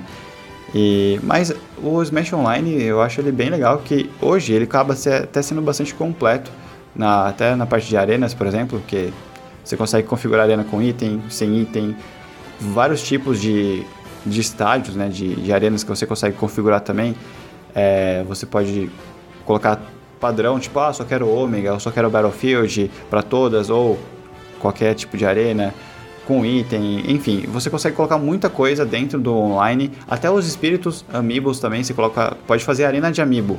Ah, o Daniel tem um amiibo e ele quer colocar ali o Link versus o Júlio que tem a Zelda, coloca ali Júlio versus ah, Daniel, só arena de amiibo dá pra fazer também. Então ele acaba tendo recursos legais. Eu não uso todos esses recursos, pra mim a partida um contra um é a- e arenas competitivas ali é meio que é o padrão, mas é, tem bastante coisa pra poder fazer e eu achei que sim, poderia ser um pouco melhor. Eu acho que faltou ali um. Eu sei que o Sakura ele é muito atencioso em tudo, mas eu acho que essa parte de estrutura é mais culpa da Nintendo do que o Sakura, sabe? Three, two, one, go! Acho que o que mais chama atenção no Smash Bros. é certamente a seleção de personagens, né? Aqui a gente tem uma infinidade de personagens. O jogo contém 89 personagens, sendo que 65 são dos jogos antigos, 12 são representantes novatos e outros 12 são distribuídos pelas DLCs. Diante de tanto personagem dentro do jogo, qual que é o personagem que vocês mais gostam de jogar? Eu, particularmente, não sei porquê, mas eu adoro jogar com o Dark Pit. É o único personagem que eu consigo me virar. Eu gostaria muito de, de conseguir jogar com o Banjo-Kazooie, que é o meu personagem, assim, dos sonhos dentro do Smash Bros. Quando ele foi revelado, foi, foi quando eu mais vibrei. Efetivamente fiquei emocionado quando eu vi a revelação, mas eu sou muito ruim com eles. Aí eu só consigo jogar com o Dark Pit mesmo. Obviamente, eu tenho um personagem do coração, sem segredos, além do Capitão Falcon, mas especificamente o King. Rool, que era um personagem que eu torcia há muitos anos para poder ser adicionado. Eu tive tanta esperança de que ele vencesse o Smash Ballot do, do Smash 4, sabe? É, mas eu fiquei, assim, super feliz. É, é Sakurai tome conta da minha vida depois que ele- revelou o King K. Mas é, eu gosto dele eu sei que é um personagem controverso, tá? É, mas é, eu me forço a jogar com ele é, porque eu realmente fico feliz controlando o King Karoo, vindo King Karoo. Mas eu jogo também com a Peach, jogo com o Marth e. e, hum, é basicamente esse- esse- esses três personagens. Eu. Engraçado que antes de lançar o jogo, eu já tava Tipo, na minha cabeça, eu vou jogar com o Inkling. Porque por, por gostar da franquia. E quando eu fui jogar, eu realmente eu gostei de jogar com o Inkling. Aí eu fui curtindo jogar com o Inkling direto e também com, com a Corin do, do Fire Emblem. Que eu, eu gostei muito, tipo, sempre tem personagem de espada, é, é bom de se jogar, aqueles são meio maleáveis, de conseguir se, ah, ter uma jogabilidade, jogabilidade legal. Então acho que foi esses dois que eu gostei muito. Pra mim, sempre foi um clássico usar o Link. Quando eu vi o Link a primeira vez, quando no primeiro trailer, que ele tava com aquele cabelo diferente e tal, eu falei, putz, mano, que louco, é o Link de Breath of the Wild, o que que vai vir aí? Porque a gente sabia que, obviamente, existiria uma modificação na estrutura do personagem, já que no Smash Bros. do Wii U ele era apenas mais um Link ali, no, né, que repetiu praticamente os, os movesets do Link de do Wii, que era do Link de Twilight Princess, só um pouco mais refinado, mas basicamente era a mesma coisa. Então era um Link novo. Eu falei, putz, mano, Link, que louco. Aí é, também ia vir o Yang Link, eu já fiquei super empolgado, porque o Yang Link ele foi cortado, tadinho, né? Foi, foi removido do Smash Bros. é, no, no Wii, ele não, não, não foi pra sequência, ele apareceu no Melee, ele era um Echo Fighter, vamos dizer assim, do Link, literalmente ele era um é, Echo Fighter, mas na época não usava esse termo, então. Ele era um clone do Link, só que menor, e eu gostava muito dele, já jogava com ele na época no Melee, e quando ele voltou agora pro Smash Bros Ultimate, eu falei, meu, é a minha oportunidade de jogar com o Yang Link, minha paixão da minha vida. Eu fico um pouco, ah, vamos dizer assim, sentido, vou chorar, tô brincando. É, mas, na real, o Yang Link, ele deveria representar Majora's Mask. Ele não deveria representar o of Time. É, É. Eu, eu sei que a gente é, né, acaba sendo o mesmo link, a gente sabe da timeline e tudo mais, mas o Sakura podia aproveitar a oportunidade já que está trazendo de volta o Young Link e que na época o Link adulto e Link criança representavam o of Time, agora ele poderia representar Majora's Mask. A única coisa que a gente tem de Majora's Mask do, do, do Link agora no, no Smash Bros. Ultimate que já tinha na época é a flecha de fogo, porque o Young Link é, o Link em Ocarina of Time criança não usa flecha de fogo e o Link em Majora's Mask usa. Então é basicamente isso, porque de resto não, não tem nada que represente. Então eu fiquei meio chateado. Falei, pô, eles poderiam ter feito uma coisa mais pro Majora's Mask e. Porque, falando em Ocarina of Time, a gente já tem um Ganondorf, por exemplo, no Smash Bros. Ultimate, que ele já representa o Ocarina of Time. Ele é. Cara, ele é o Ganondorf total do, do Ocarina of Time. A Shake também é, representa o Ocarina of Time, então mais um ponto ali pra Ocarina, então, enfim. Ok, não vou ficar falando sobre Ocarina of Time agora. Mas, É, é, algo- eu acho que tem, um, tem umas coisas meio estranhas, assim. Posso falar uma coisa que eu detesto? Eu Claro. detesto o Mario. Eu detesto o Mario do, do Ultimate e ele até hoje é o Mario baseado no Mario Sunshine. Eu não, não entendo por quê. Por que, que até hoje ele permanece com a mesma moveset. É. Eu, eu não consigo engolir esse Mario. Ele é uma mescla. É uma mescla. né? Ah, Não, eu não é- sei. É uma É, ele- Ele, ele- ele tem a capa do Super World, isso. ele tem o Flood, E a bola de fogo que não tem Sunshine, que é da franquia. é, é a bola de fogo, e quando você usa o com o direcional, acho que é o pra baixo, ele usa o cap. Mas É, eu o acho up, que é o UpB, e tal. UpB. É o up Isso. É, na real, eu senti falta, né? Tipo, mencionando o que, o- que o Daniel falou, eu senti falta de eles colocarem um ataque do cap, sabe? Tipo, uma coisa, É, tipo, sei lá, você é, joga o cap, alguma coisa assim. Eu senti falta disso, eu acho que. Eu acho que o- ele a- deveria ser mais eles- meio baseado mais no Mario Galaxy, no, no, É. no, no- Odyssey, sabe? Do que nos jogos mais antigos, assim. Eu não sei. eu- eu- é que assim, eu detesto o Flood, tá, gente? É por, é por isso o meu rage em cima do Mario. Eu não consigo é, aceitar esse Mario. Eu, jo- eu vou jogar ele com ele, assim, eu acho muito estranho. Eu ainda prefiro o Mario que é representado lá no, no Mario do Smash Bros. do 64, que quando você coloca pra baixo e B, ele dá aquela rodada e, e o soco pro, pros dois lados, assim, sabe? Eu gostava Aham. mais daquele movimento do que esses movimentos que ele faz hoje em dia. É, o Mario realmente ele não tá tão assim nível Odyssey ou Galaxy, ele acaba sendo mais padronizado. Eu não sei se o Sakurai não quis mexer também porque o Mario, ele é um personagem que é muito usado no cenário competitivo e eu acho que se mudasse isso também, não sei Ah, se é? isso ele é é, bastante usado? é, o Mario ele é o capeta, cara. E literalmente Ele é bem balanceado É. nos movimentos E o dele, Mario- porque tem ataque de distância, É. tem é, aéreo, tem, Sim, tem bastante e o coisa. Mario tem uns combos que se você treinar up air, up air, recover, e pra cima e B, meu, você mata a pessoa ali, tipo, super cedo. E o up air é aquele ataque pra cima que o Mario dá tipo uma pirueta no ar, assim, dando um chute, sabe? E uma, um- uma arena que ah, favorece o Mario, que o Mario, tipo, mano, o Mario vira outro. É a Battlefield, que é aquela que tem três plataformas. Se você jogar contra o Mario, que o cara joga bem nessa plataforma, meu amigo, esquece. Você pode pular e morrer, não precisa nem esperar o cara te matar, que o cara vai te matar de uma maneira bem horrível. Mas assim, sobre os personagens eu uso vários, né? Eu, eu falei que eu gosto do Link, Young Link, mas eu uso também a Sheik, a Zelda, o Chrome, o Marth, ah, o Mewtwo, o Lucario. ah, gosto de jogar de Pichu também, acho o Pichu sensacional da época do Melee também, e depois ele saiu e agora voltou. Odeio o Pikachu. E o capeta também. É, o Pichu é o capeta, mas eu odeio o Pikachu. O meu, a minha rixa é com o Pikachu. Eu, deve, eu, eu vou fazer um abaixo assinado pro Pikachu ser removido do Smash. É, o Pikachu, é sério, gente. O Pikachu é o personagem mais quebrado do jogo. Nossa, eu, eu- o Pikachu era o personagem que eu mais jogava no Nintendo 64. Eu odiava Também, o Pikachu no desde o Nintendo 64 era 64. Eu só usava Link, eu queria tacar a bomba no Pikachu o tempo todo. Mas, mano, é que, na real, cara, o problema do Pikachu é que ele é super quebrado. É sério, né? Tipo, eu falo quebrado, não é que o jogo é- tá bugado, gente, não, pelo amor de Deus. Mas no cenário competitivo, o Pikachu, ele é um dos top tiers. É um dos, dos personagens mais usados e os capetas da arena. O Pikachu ele é muito versátil, ele tem pro- projétil, ele tem um bom deslocamento, ele tem um ataque decente, ele tem uns combos assim que te pega e aí, meu, você não consegue escapar. Então eu tenho esse ranço do Pikachu. Eu já vou deixar bem claro. Diga não ao Pikachu.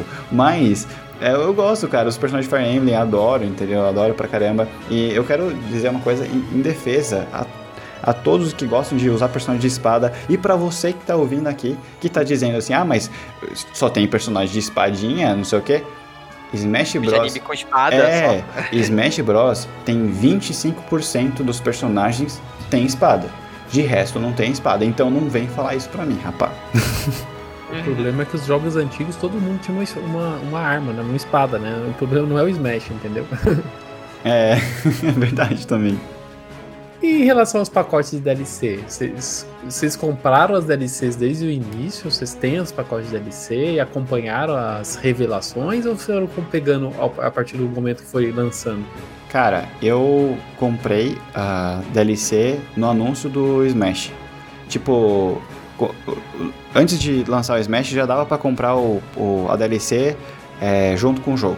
Aí eu comprei lá, 80 dólares na época. Eu lembro até hoje, eu tava no maior hypado. Nem sabia que personagem que ia chegar, não tinha nem ideia. Eu falei, não, mano, eu já vou comprar o pacote que eu não quero nem Acho que- saber. Essa é Quero uma das quero- maiores graças do, do, do marketing do Smash Bros. Era você acompanhar os anúncios, você ficar cogitando quando que ia aparecer, É. em que momento ia aparecer, se vai aparecer nesse evento, se vai aparecer na TGA, se vai aparecer na E3. E, e, e quem era o, personagem Quem era? em questão, né? Exato. Eu acho que foi uma das coisas mais divertidas durante todos esses dois anos que. Dois, três anos, né? Que a gente ficou conversando sobre Smash e, e aqueles encontros com o Sakurai, dele mostrando o personagem, ele jogando com os dois controles ao mesmo tempo, era uma coisa muito, É. muito maluca. Né? Outro nível, mano. Não, é, é, é sobre-humano, assim, não dá pra entender, né? Depois reclama de tendinite. É, né? Não sabe por quê, né? Mas eu, eu gostei muito desses pacotes de DLCs. Eu não sei se eu consigo.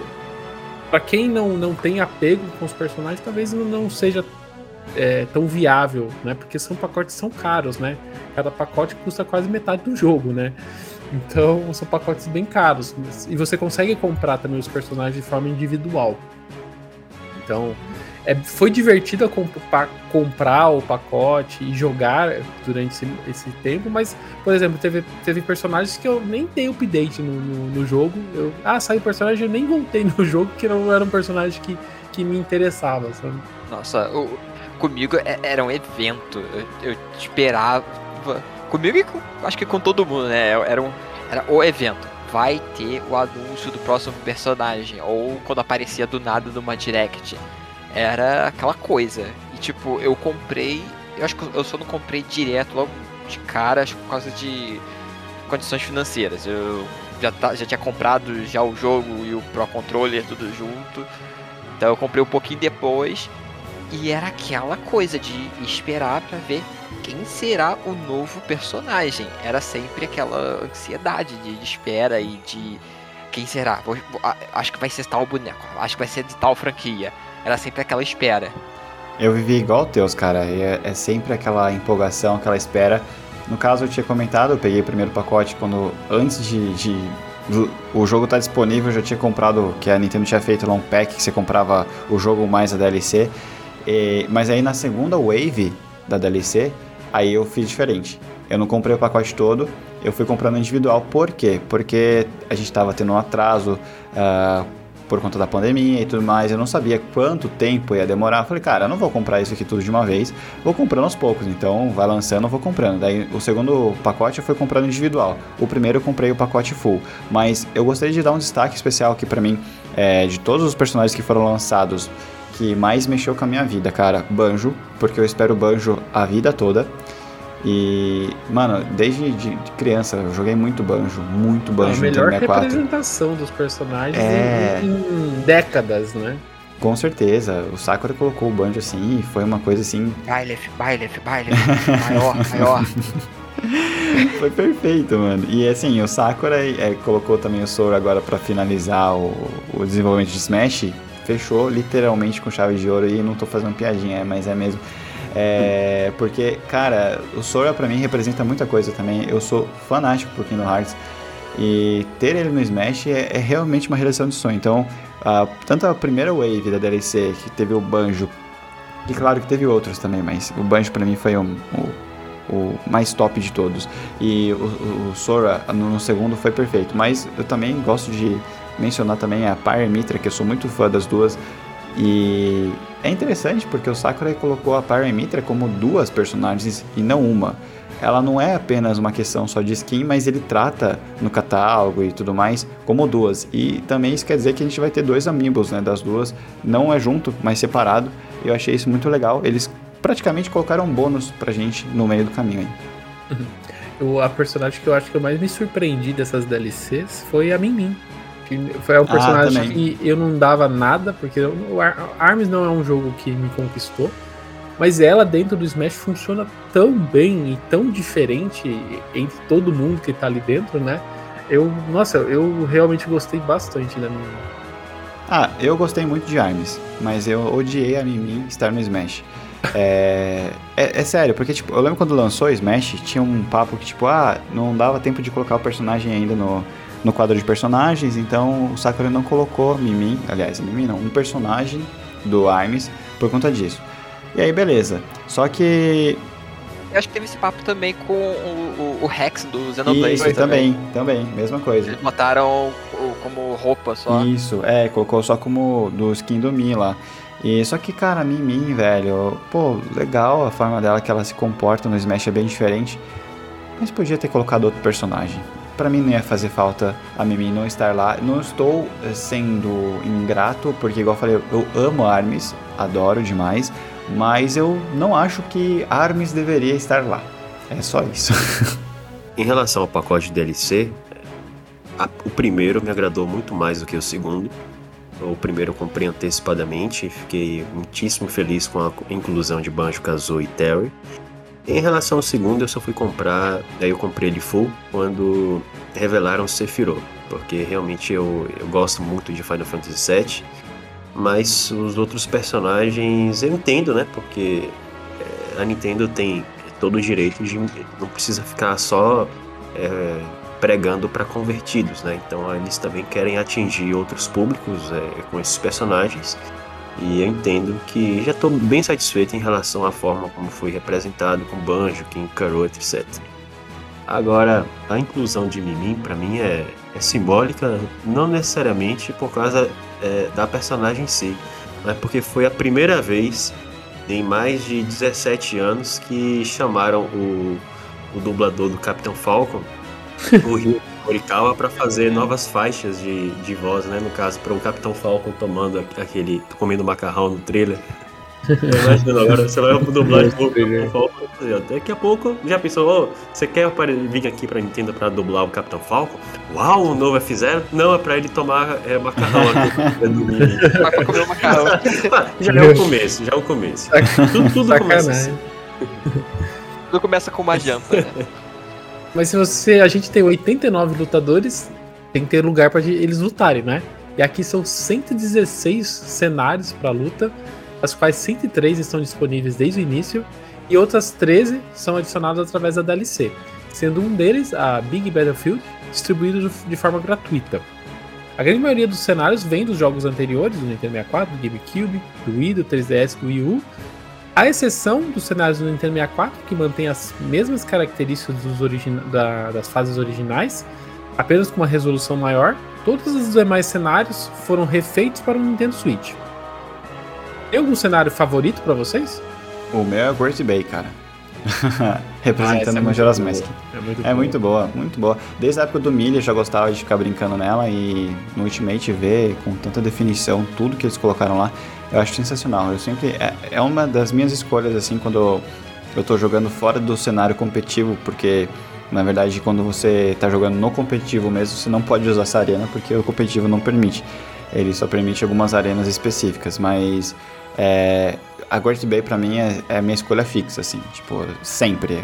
É aquela que eu mais amo. E agora que, que chegou também do, do Sora, do Kingdom Hearts, é muito louca, porque ela tem a questão de transição do, do fundo, e quando tá acabando ali, tipo, você tá jogando com três vidas, e aí quando falta uma vida pra você encerrar a partida, você entra naquela parte que tem aquele vitral do coração. E fica muito lindo, cara. É, é- também é uma das minhas favoritas atualmente. Mas a Great Bay é sempre minha escolha, assim, na hora. De- olho fechado eu já vou lá e escolho. Também, eu adoro essa do Sora. Principalmente quando, quando tem esse final com o vitral, fica lindo É. demais. Tipo, se fosse só aquilo ali, já seria uma, uma, uma arena muito Com bonita. certeza. Mas aí tem dois, duas formas. Eu gosto também uma da. Uma arena de Metroid. Eu acho que é que tem o. A Rainha Parasita, eu acho, no fundo, se eu não me engano. Ah, sim. Eu, eu não lembro. Que tem, tem, não aquela que tipo, fica girando, aquela que é mais, mais fixa, né? É, é, ela é fixa. Porque tem essa que gira, porque tem o, o Kraid. Isso. Primeiro boss de Metroid Prime.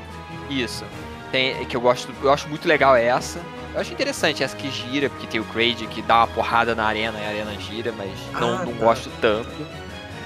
E tem uma do. A, é do Earthbound, New Park City, que é uma frase muito grande, que é boa pra jogar quando tem oito pessoas. Que tem várias. Várias, é, várias plataformas, tem tipo um um negócio que fica indo pro lado e pro outro, de vez em quando aparece um monstro embaixo. É muito Nossa, bonita essas fases fase. gigantes eu não gosto delas. Eu, de quase nenhuma dessas. Eu acho que só aquela do, do Castelo de lá que, é, que eu gosto mais, assim, mas eu não gosto muito. Eu gosto dessas fases gigantes porque quando eu não tô jogando no, no X1 online e tal, sem itens, eu tô jogando na casa do meu cunhado. Aí lá a gente joga no modo festa, então bota oito personagens, itens e bota bagunça completa. Aí essas fases grandes são legais. Em termos de cenário, é mais fácil dizer aqueles que eu não gosto do que aqueles que eu gosto, sabe? Porque a quantidade dos, dos cenários que eu gosto assim, é imensa, sabe? É, E falando, já que vocês tocaram no caso do Great Bay, eu acho que os cenários de Melee e do Brawl mas ficaram estupidamente bonitos no, no, no, Smash Ultimate, sabe? É, Principalmente o de Twilight Princess, a iluminação, o, o nível de detalhes que ele conseguiu em relação à, à versão do Wii foi assim fantástica. Agora, geralmente, geralmente eu gosto muito de jogar naquele cenário da, da correnteza do Donkey Kong, certo? É, apesar Nossa. de achar, apesar de achar, eu tenho aí eu tenho é, duas críticas em relação à forma de, de, de representar essas franquias. Eu acho que em termos dos cenários disponíveis, eles estão muito longe de representar a diversidade de ambientes da franquia Donkey Kong. Donkey Kong tem cenário industrial, tem caverna, tem cenário com alta tecnologia e, e por enquanto aqui só tá mesmo a selva sendo representada, que é um enorme desperdício, certo? É, e Metroid também eu acho que deveria apresentar assim cenários mais deslumbrantes, sabe? Eu acho que aqueles cenários eminentemente tecnológicos também deveria mostrar mais uma parte assim é, do planeta, um pouco dos Chozo que não, não- nunca apareceram no, no, é, no Smash, sabe? É, sendo representados no cenário. Mas fora isso, a seleção de, de, de estágios pra mim é beira a perfeição. Eu gosto muito dos cenários que tem do Star Fox. Todos os Star Fox parecem ser muito bem representados. A, a que eu acho que eu mais gosto é justamente aquela do Nintendo 64, por ser o mais clássico, assim, mas é, são muito bem representadas, assim. E, e outra que eu gosto muito é a da a ponte de Eugene, sabe? Do, do Twilight Princess. Eu acho bem Muito, muito bom. Ela é boa É. pra, pra jogar. E dessas fases mais ma- amalucadas, eu gosto muito do, do WarioWare. Aquela que aparece a mulher gritando, sabe? Aquela lá, Sei. A Mãe a mamãe lá. Isso eu acho muito legal. Eu não gosto muito quando é, a gente. Sempre, isso que eu não jogo muito competitivo, Isaac. Quando vocês vão no modo competitivo, vocês colocam aquela, aqueles modos é, que, que é com plataforma, né? O Final Destination, Battlefield, né? Que transforma Sim. todo o cenário em, em um, uma plataforma única, assim, sabe?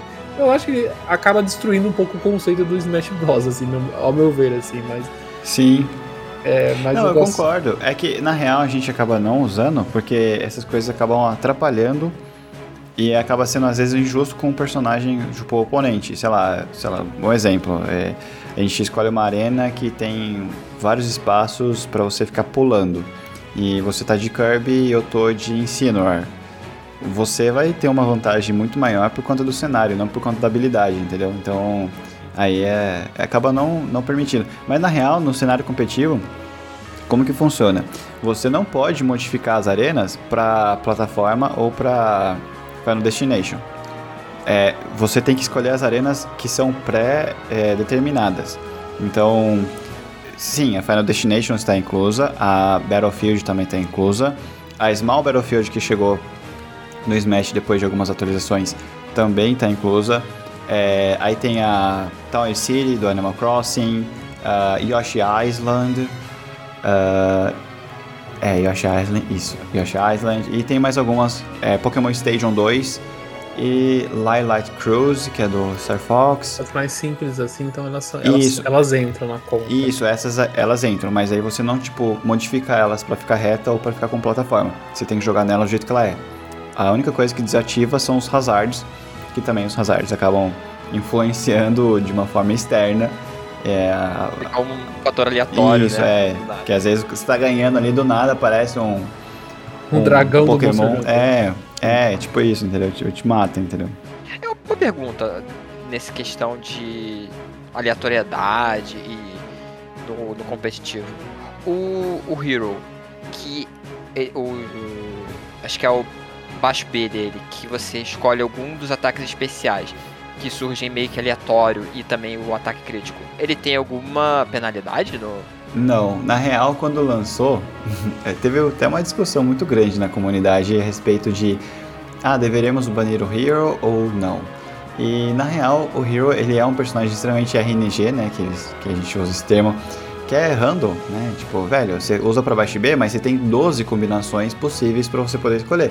Então não é uma coisa sempre fixa, né? Tipo, ah, pra baixo B vai aparecer tudo ali que você quer sempre da mesma ordem. Ele sempre muda, então acaba sendo random, né? E o random pode ser favorável ou pode te prejudicar. Então a discussão inicial era, vamos banir o Hero? Mas depois de um tempo, o pessoal descobriu que o Hero não é uma ameaça. Ele acaba tendo seus pontos negativos também.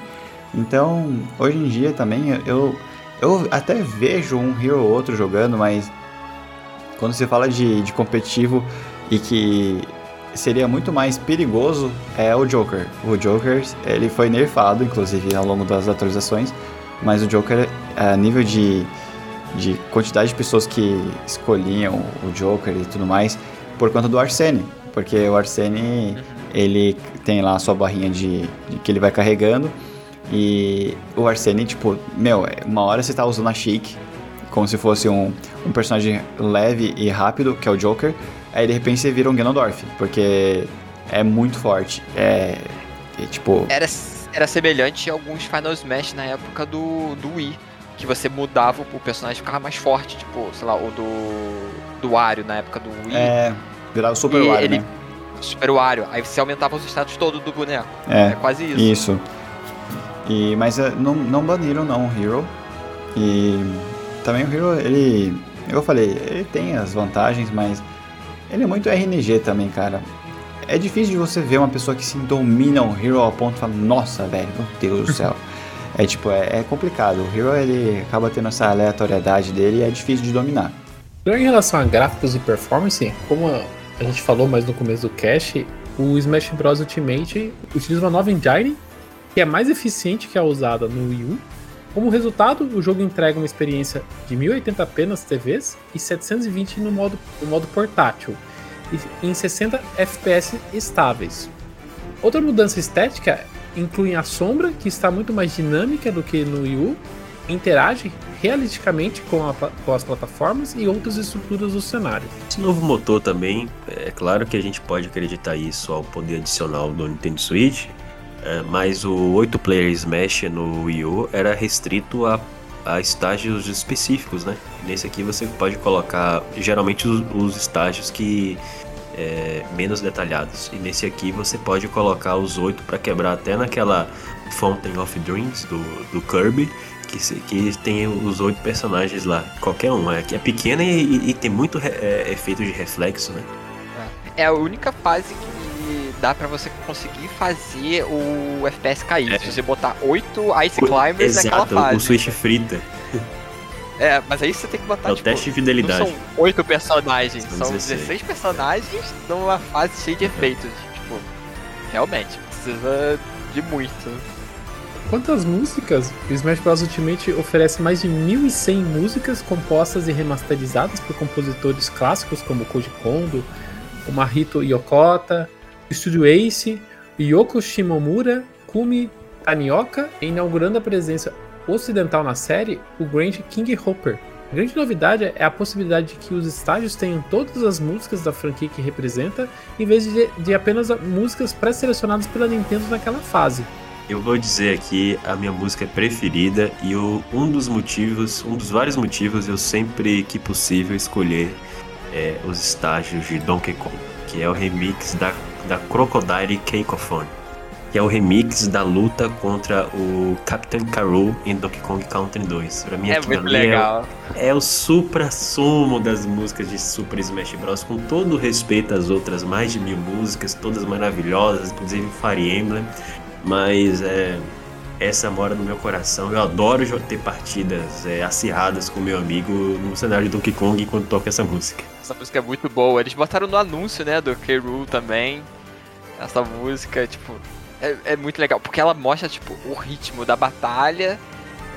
E durante a música ela dá, tipo, uma diminuída, né? E depois quando volta é, é aquele momento do, do plot twist da batalha do K-Rool.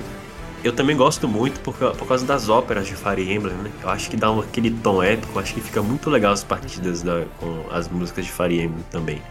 E em relação a isso, eu só fico meio decepcionado porque eh, não colocaram uma das melhores músicas da franquia no remake de Fire Emblem Echoes, que é Twilight of the Gods. Você que gosta da série, Teus, você sabe que música é essa? A do Boss De nome, de nome eu não lembro Poxa, é não. muito bonita mesmo. Que pena que não tá no, no conjunto fantástico de Super Smash Bros. Olha eu aqui criticando o Ai. personagem de Fire Emblem querendo mais músicas de, de Fire Emblem, né? O- Olha a hipo- hipoteca. Você quer mais música? Boneco É. não. Three, two, one, go! Que o o Smash Bros. arrasa quarteirão, isso você já deve saber. Mas vamos dar uma olhada agora em relação aos números. Atualmente, os seis jogos da franquia venderam juntos mais de 66 milhões de cópias. Mas o mais impressionante é que apenas Super Smash Bros. Ultimate corresponde a um terço desses números. De acordo com a última atualização da Nintendo, ele vendeu 24 milhões 770 mil cópias, o que faz dele ser o jogo de luta mais vendido do mundo, bem distante de Street Fighter 2, que está no segundo lugar com suas 15,5 milhões de unidades. Em termos de crítica, Ultimate é o jogo com as melhores avaliações de toda a franquia, com 93 pontos no Metacritic, sendo que ele tem 99 avaliações. A imprensa elogiou as melhorias na jogabilidade e o conteúdo massivo, que as menores notas advêm daqueles que criticam a falta de troféus, oi, é a gente, né? a dificuldade de jogar online e a pouca quantidade de narrativa no, no Adventure Mode. Em relação à, à história de desenvolvimento, a gente antecipou é, é, sobre a questão de já ter um estúdio pronto, no caso a Bandai Namco. Agora tem uma coisa bem intrigante em relação a um desenvolvedor específico. Porque tem um brasileiro que é, em- até 2015 ele trabalhava na Bandai Namco e o motor gráfico foi desenvolvido por ele. O nome dele, aham, o nome dele é Thiago Sonobi e logo na época que o Super Smash Bros. foi é, anunciado pela Nintendo em 2018, ele tinha um perfil no Twitter e ele deu um RT na publicação da Nintendo falando mais ou menos assim, que antes de sair da Bandai Namco, ele tinha desenvolvido e entregue a engine de Super Smash Bros. Ultimate. E por incrível que pareça, vocês sabem onde é que ele trabalha hoje, a partir de 2016? Aonde? Na Nintendo. Ah, Que da hora. Aham. legal. É, tem um perfil dele aqui no LinkedIn, a gente pode colocar o print aí pra quem estiver assistindo no, no YouTube. Three, two, one, go! Ultimate vem com a proposta de ser o, último jogo da franquia, né? Essa é, é a forma como a Nintendo, desde o início do- da revelação do jogo e até o, fi- o último DLC, a ideia é justamente unificar todos os jogos de, de Smash e entregar a forma final, né? A forma de- definitiva do jogo. Mas vocês acham que Smash ele para por aqui ou a gente vai ver Smash sendo revisitado num próximo console da Nintendo? Nossa, eu acho muito difícil. E se tiver, eu não consigo imaginar o que, que eles podem fazer. Se eles vão rebootar tudo ou fazer maior. Eu acho difícil. O que, que pode ser maior do que esse Smash? e se o Sakurai vai fazer, né? Porque eu não sei se ele vai, tá- vai ter saco pra fazer isso. É. Não, eu concordo com o Teus. É difícil você olhar pro futuro e dizer como que vai ser o Smash no futuro. Mas apesar do Smash Ultimate ser bem completo, eu imagino o Smash Ultimate Deluxe chegando. ah, não vai demorar muito, eu acho que uns 4 anos aí a gente já vai estar vendo isso. Né? provavelmente a Nintendo fazendo um cross-gen aí de Switches, quando o Switch já Switch tiver. 2? É, com o Switch 2, é, acredito que o Smash Ultimate Deluxe vai chegar. Ele vai ser algo como se fosse o Mario Kart 8 Deluxe, que hoje eu já peguei ranço, brincadeira. Mas é, pô, sacanagem, eu quero Mario Kart 9, velho, caramba. Entendo, presta atenção. Mas. ah, o Smash Ultimate, cara, ele é muito completo, ele tem tudo. Mas uma coisa que a gente precisa, não é resolução e tal, porque isso é o de menos, mas Acho que o Smash ele precisaria de um modo história mega completo. Não precisa mexer na estrutura base do jogo, não precisa mudar a forma que o jogo ele se comporta. Um online decente, tipo um pouco melhor, acho que seria viável, sim. Ah, e um modo história. Eu acho que se, se viesse essas duas coisas, colocando um modo história onde todo mundo está interligado e todo mundo com seus mundos conectados, isso ia mudar um pouco a perspectiva. Agora, ah, quando isso vai acontecer, eu- a minha estimativa é mais ou menos daqui a uns 9 anos. É isso. O pior que que você falou é muito a minha linha de pensamento. Eu acho que a gente vai demorar para ver um novo Smash Bros. Eu acho que num sucessor do Switch a gente vai ver ainda esse Ultimate aparecendo por lá, igual a gente viu com o Mario Kart, no- uma versão deluxe, com os DLCs in- inclusos, talvez alguma outra melhoria, mas eu acho que a gente, é, a gente vai conviver com o Ultimate há bastante tempo. Agora, uma algo que eu gostaria de ver é justamente os pontos que a gente conversou. Eu acho que Smash Bros. ele funciona muito bem, Ultimate ele entrega muito bem tudo que ele se propõe, mas a gente mesmo conversou aqui de pontos que ele pode melhorar, né? O modo história que a gente falou que é bem raso, né? Dá para a gente já viu Smash Bros. é, fazendo melhor, né? No GameCube. É, a gente já a gente já teve tem a gente já teve conteúdos que foram cortados aqui, como os troféus, como os targets, que facilmente poderiam ser é, trazidos de volta.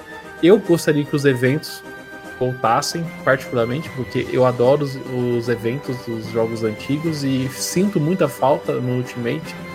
Então eu gostaria que esses recursos que foram acabaram sendo cortados no Ultimate aparecessem numa versão futura ou num- numa nova numa nova versão de Smash ao mesmo tempo que eu acho que é tão difícil refazer é, um novo Smash com o patamar que a gente chegou aqui de conteúdo. É, muito conteúdo para um jogo, né? Você pensar que refazer isso e trazer novidades é muita. Refazer isso e trazer mais novidades é uma coisa bem difícil. A gente vai ter que aguardar aí alguns anos pra gente ver o que, que vai acontecer com o Smash. É, quando eu penso em Smash Bros, eu, eu vejo o Sakurai e, sabe, ele me parece um pouco do Datena. Acho que todo mundo tá ligado aqui que o, o Datena odeia é, apresentar o Cidade Alerta, mas ele só consegue apresentar o Cidade Alerta. é tipo, o Sakurai sempre reclama, poxa, eu sempre tô, sempre tô com Smash Bros, eu não consigo descansar e eu gostaria de é, é, fazer outro jogo, inclusive eu posso desenvolver um jogo de ação menor enquanto desenvolvo o Smash Bros. E ele tá nessa aí desde o Kid Icarus, né? É, sempre desenvolvendo é, sempre o Smash Bros. E Satoru Iwata, ele sempre esteve, é, desde Smash Bros. Brawl, ele sempre esteve diretamente envolvido no processo de convencimento para Sakurai desenvolver um novo jogo. E agora que, é, nas palavras do próprio Sakurai, né, o, o Smash do, do Switch foi um, foi um dos últimos pedidos de, de Iwata para ele, é, talvez fique um pouco assim. É uma incógnita se o Sakurai vai querer se envolver novamente com a franquia, sabe? Acho que financeiramente vai, mas ele vai querer isso, ele vai querer um novo projeto, afinal de contas são mais de 20 anos trabalhando quase que exclusivamente nisso. É... E em relação à estrutura, eu não sei se vocês se lembram disso, mas é, logo um pouco depois de Super Smash Bros. Para Wii U e 3DS ser anunciado, se não me engano em 2012 ou 2011, é, o Sakurai falou em mudar a fórmula de Super Smash Bros. E depois ele desconversou em relação a esse comentário, mas é, é, esse quote dele está disponível na internet para quem quiser pesquisar. Eu não sei, é, é, de repente, se ele, por exemplo, vocês imaginaram o Super Smash Bros. em uma arena 3D? É, eu não sei. Eu gostaria que a série é, clássica permanecesse, mas eu confesso que eu tenho sim muita curiosidade em ter um jogo que não é Super Smash Bros, mas que tenha os personagens da Nintendo lutando em arenas 3D também, sabe? Eu tenho muita curiosidade sobre isso. E outra coisa, é, a gente fica zoando muito do que com o último DLC que o, o, Sakurai se aposentou, mas ele mesmo falou numa entrevista que ele vai permanecer pelo menos mais 10 anos no mercado de produção de jogos. Então ainda tem muito, pelo menos mais um projeto, com certeza a gente vai ver o Sakurai é, envolvido. Ele não sabe o que é aposentadoria. Tem gente querendo se aposentar logo e ele não. Cara, o Sakurai só quer tomar a coquinha dele de boa, ficar na casa dele tranquilo e jogar uns jogos. É isso. 3, 2, 1, go! Mas depois de tanto personagem e tanto cenário, o Ultra N fica por aqui hoje. Isaac, eu queria agradecer você por essa participação e trazer toda essa vivência em Smash Bros. Deixa aí pro pessoal onde consegue te encontrar na internet. Primeiro eu gostaria de agradecer demais o convite. Cara, eu gostei pra caramba. Pode me convidar de novo. Eu gostei, na moral. é, bom, eu faço live todos os dias na Twitch. É, bom dia Nintendo, de manhã, 10 da manhã com as últimas notícias. À noite eu trago gameplay. A gente joga várias coisas. A gente tem uma agenda lá que a gente vai jogando os lançamentos do Switch também, às vezes vou trazendo uma coisa ou outra para as pessoas poderem conhecer, tipo, tô jogando Kingdom Hearts 3 agora pra, pra galera poder conhecer quem é o personagem que chegou no Smash Bros, que muita gente não conhece, e normal, ninguém tem a obrigação de saber de tudo. Você joga até Smash? É, joga até Smash, exatamente. Até Super Smash Bros, entendeu?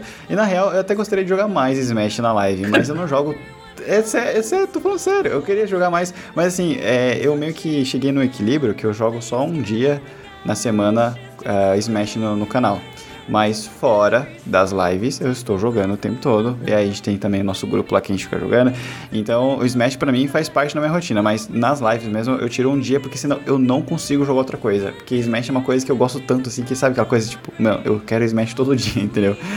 E, e também no YouTube, vocês podem me acompanhar no YouTube, Suit Life aqui no YouTube e nas redes sociais, Suit Life BR. É isso, muito obrigado, gente. Obrigado, vocês foram maravilhosos em ter me convidado aqui para poder participar. Eu estou muito honrado mesmo em poder compartilhar um pouco mais a experiência que eu tenho de Smash e conversar com vocês sobre tudo isso. Foi muito louco. A gente agradece a sua participação. Eu faço um agradecimento ainda mais especial para você, que para quem não sabe, o Isaac foi uma das primeiras pessoas que ajudaram a fazer o Ultra N, o primeiro, primeiro vídeo lá do do sobre Zelda foi ele que ajudou. Foi o primeiro convidado. Ele deu, ele deu várias mano. dicas de como editar e tudo mais. Eu tenho, eu tenho realmente que agradecer o Isaac. Eu fico muito feliz que você esteja participando aqui hoje. A gente queria chamar você, eu queria chamar você num momento especial. Eu acho que nada melhor do que Smash Bros Ultimate para te chamar. Então, eu queria agradecer muito mesmo. E o Ultra N Podcast então fica por aqui. Você pode encontrar o Ultra N em todas as redes sociais. É só procurar lá na arroba Ultra N Podcast. Não, não esquece de seguir nas redes sociais. Não, se- não esquece de seguir aqui no YouTube ou nos agregadores de podcast. Eu sou o Daniel Rensover, você me encontra na arroba do Twitter, Daniel Ren. E eu sou o Teus, vocês podem me encontrar na arroba JacksonTeus com underline no final. Eu sou o Júlio e tô no Twitter e Instagram pela arroba Júlio Rodrigo X. A gente se vê daqui 15 dias. Até mais! Tchau! Valeu! Abraço!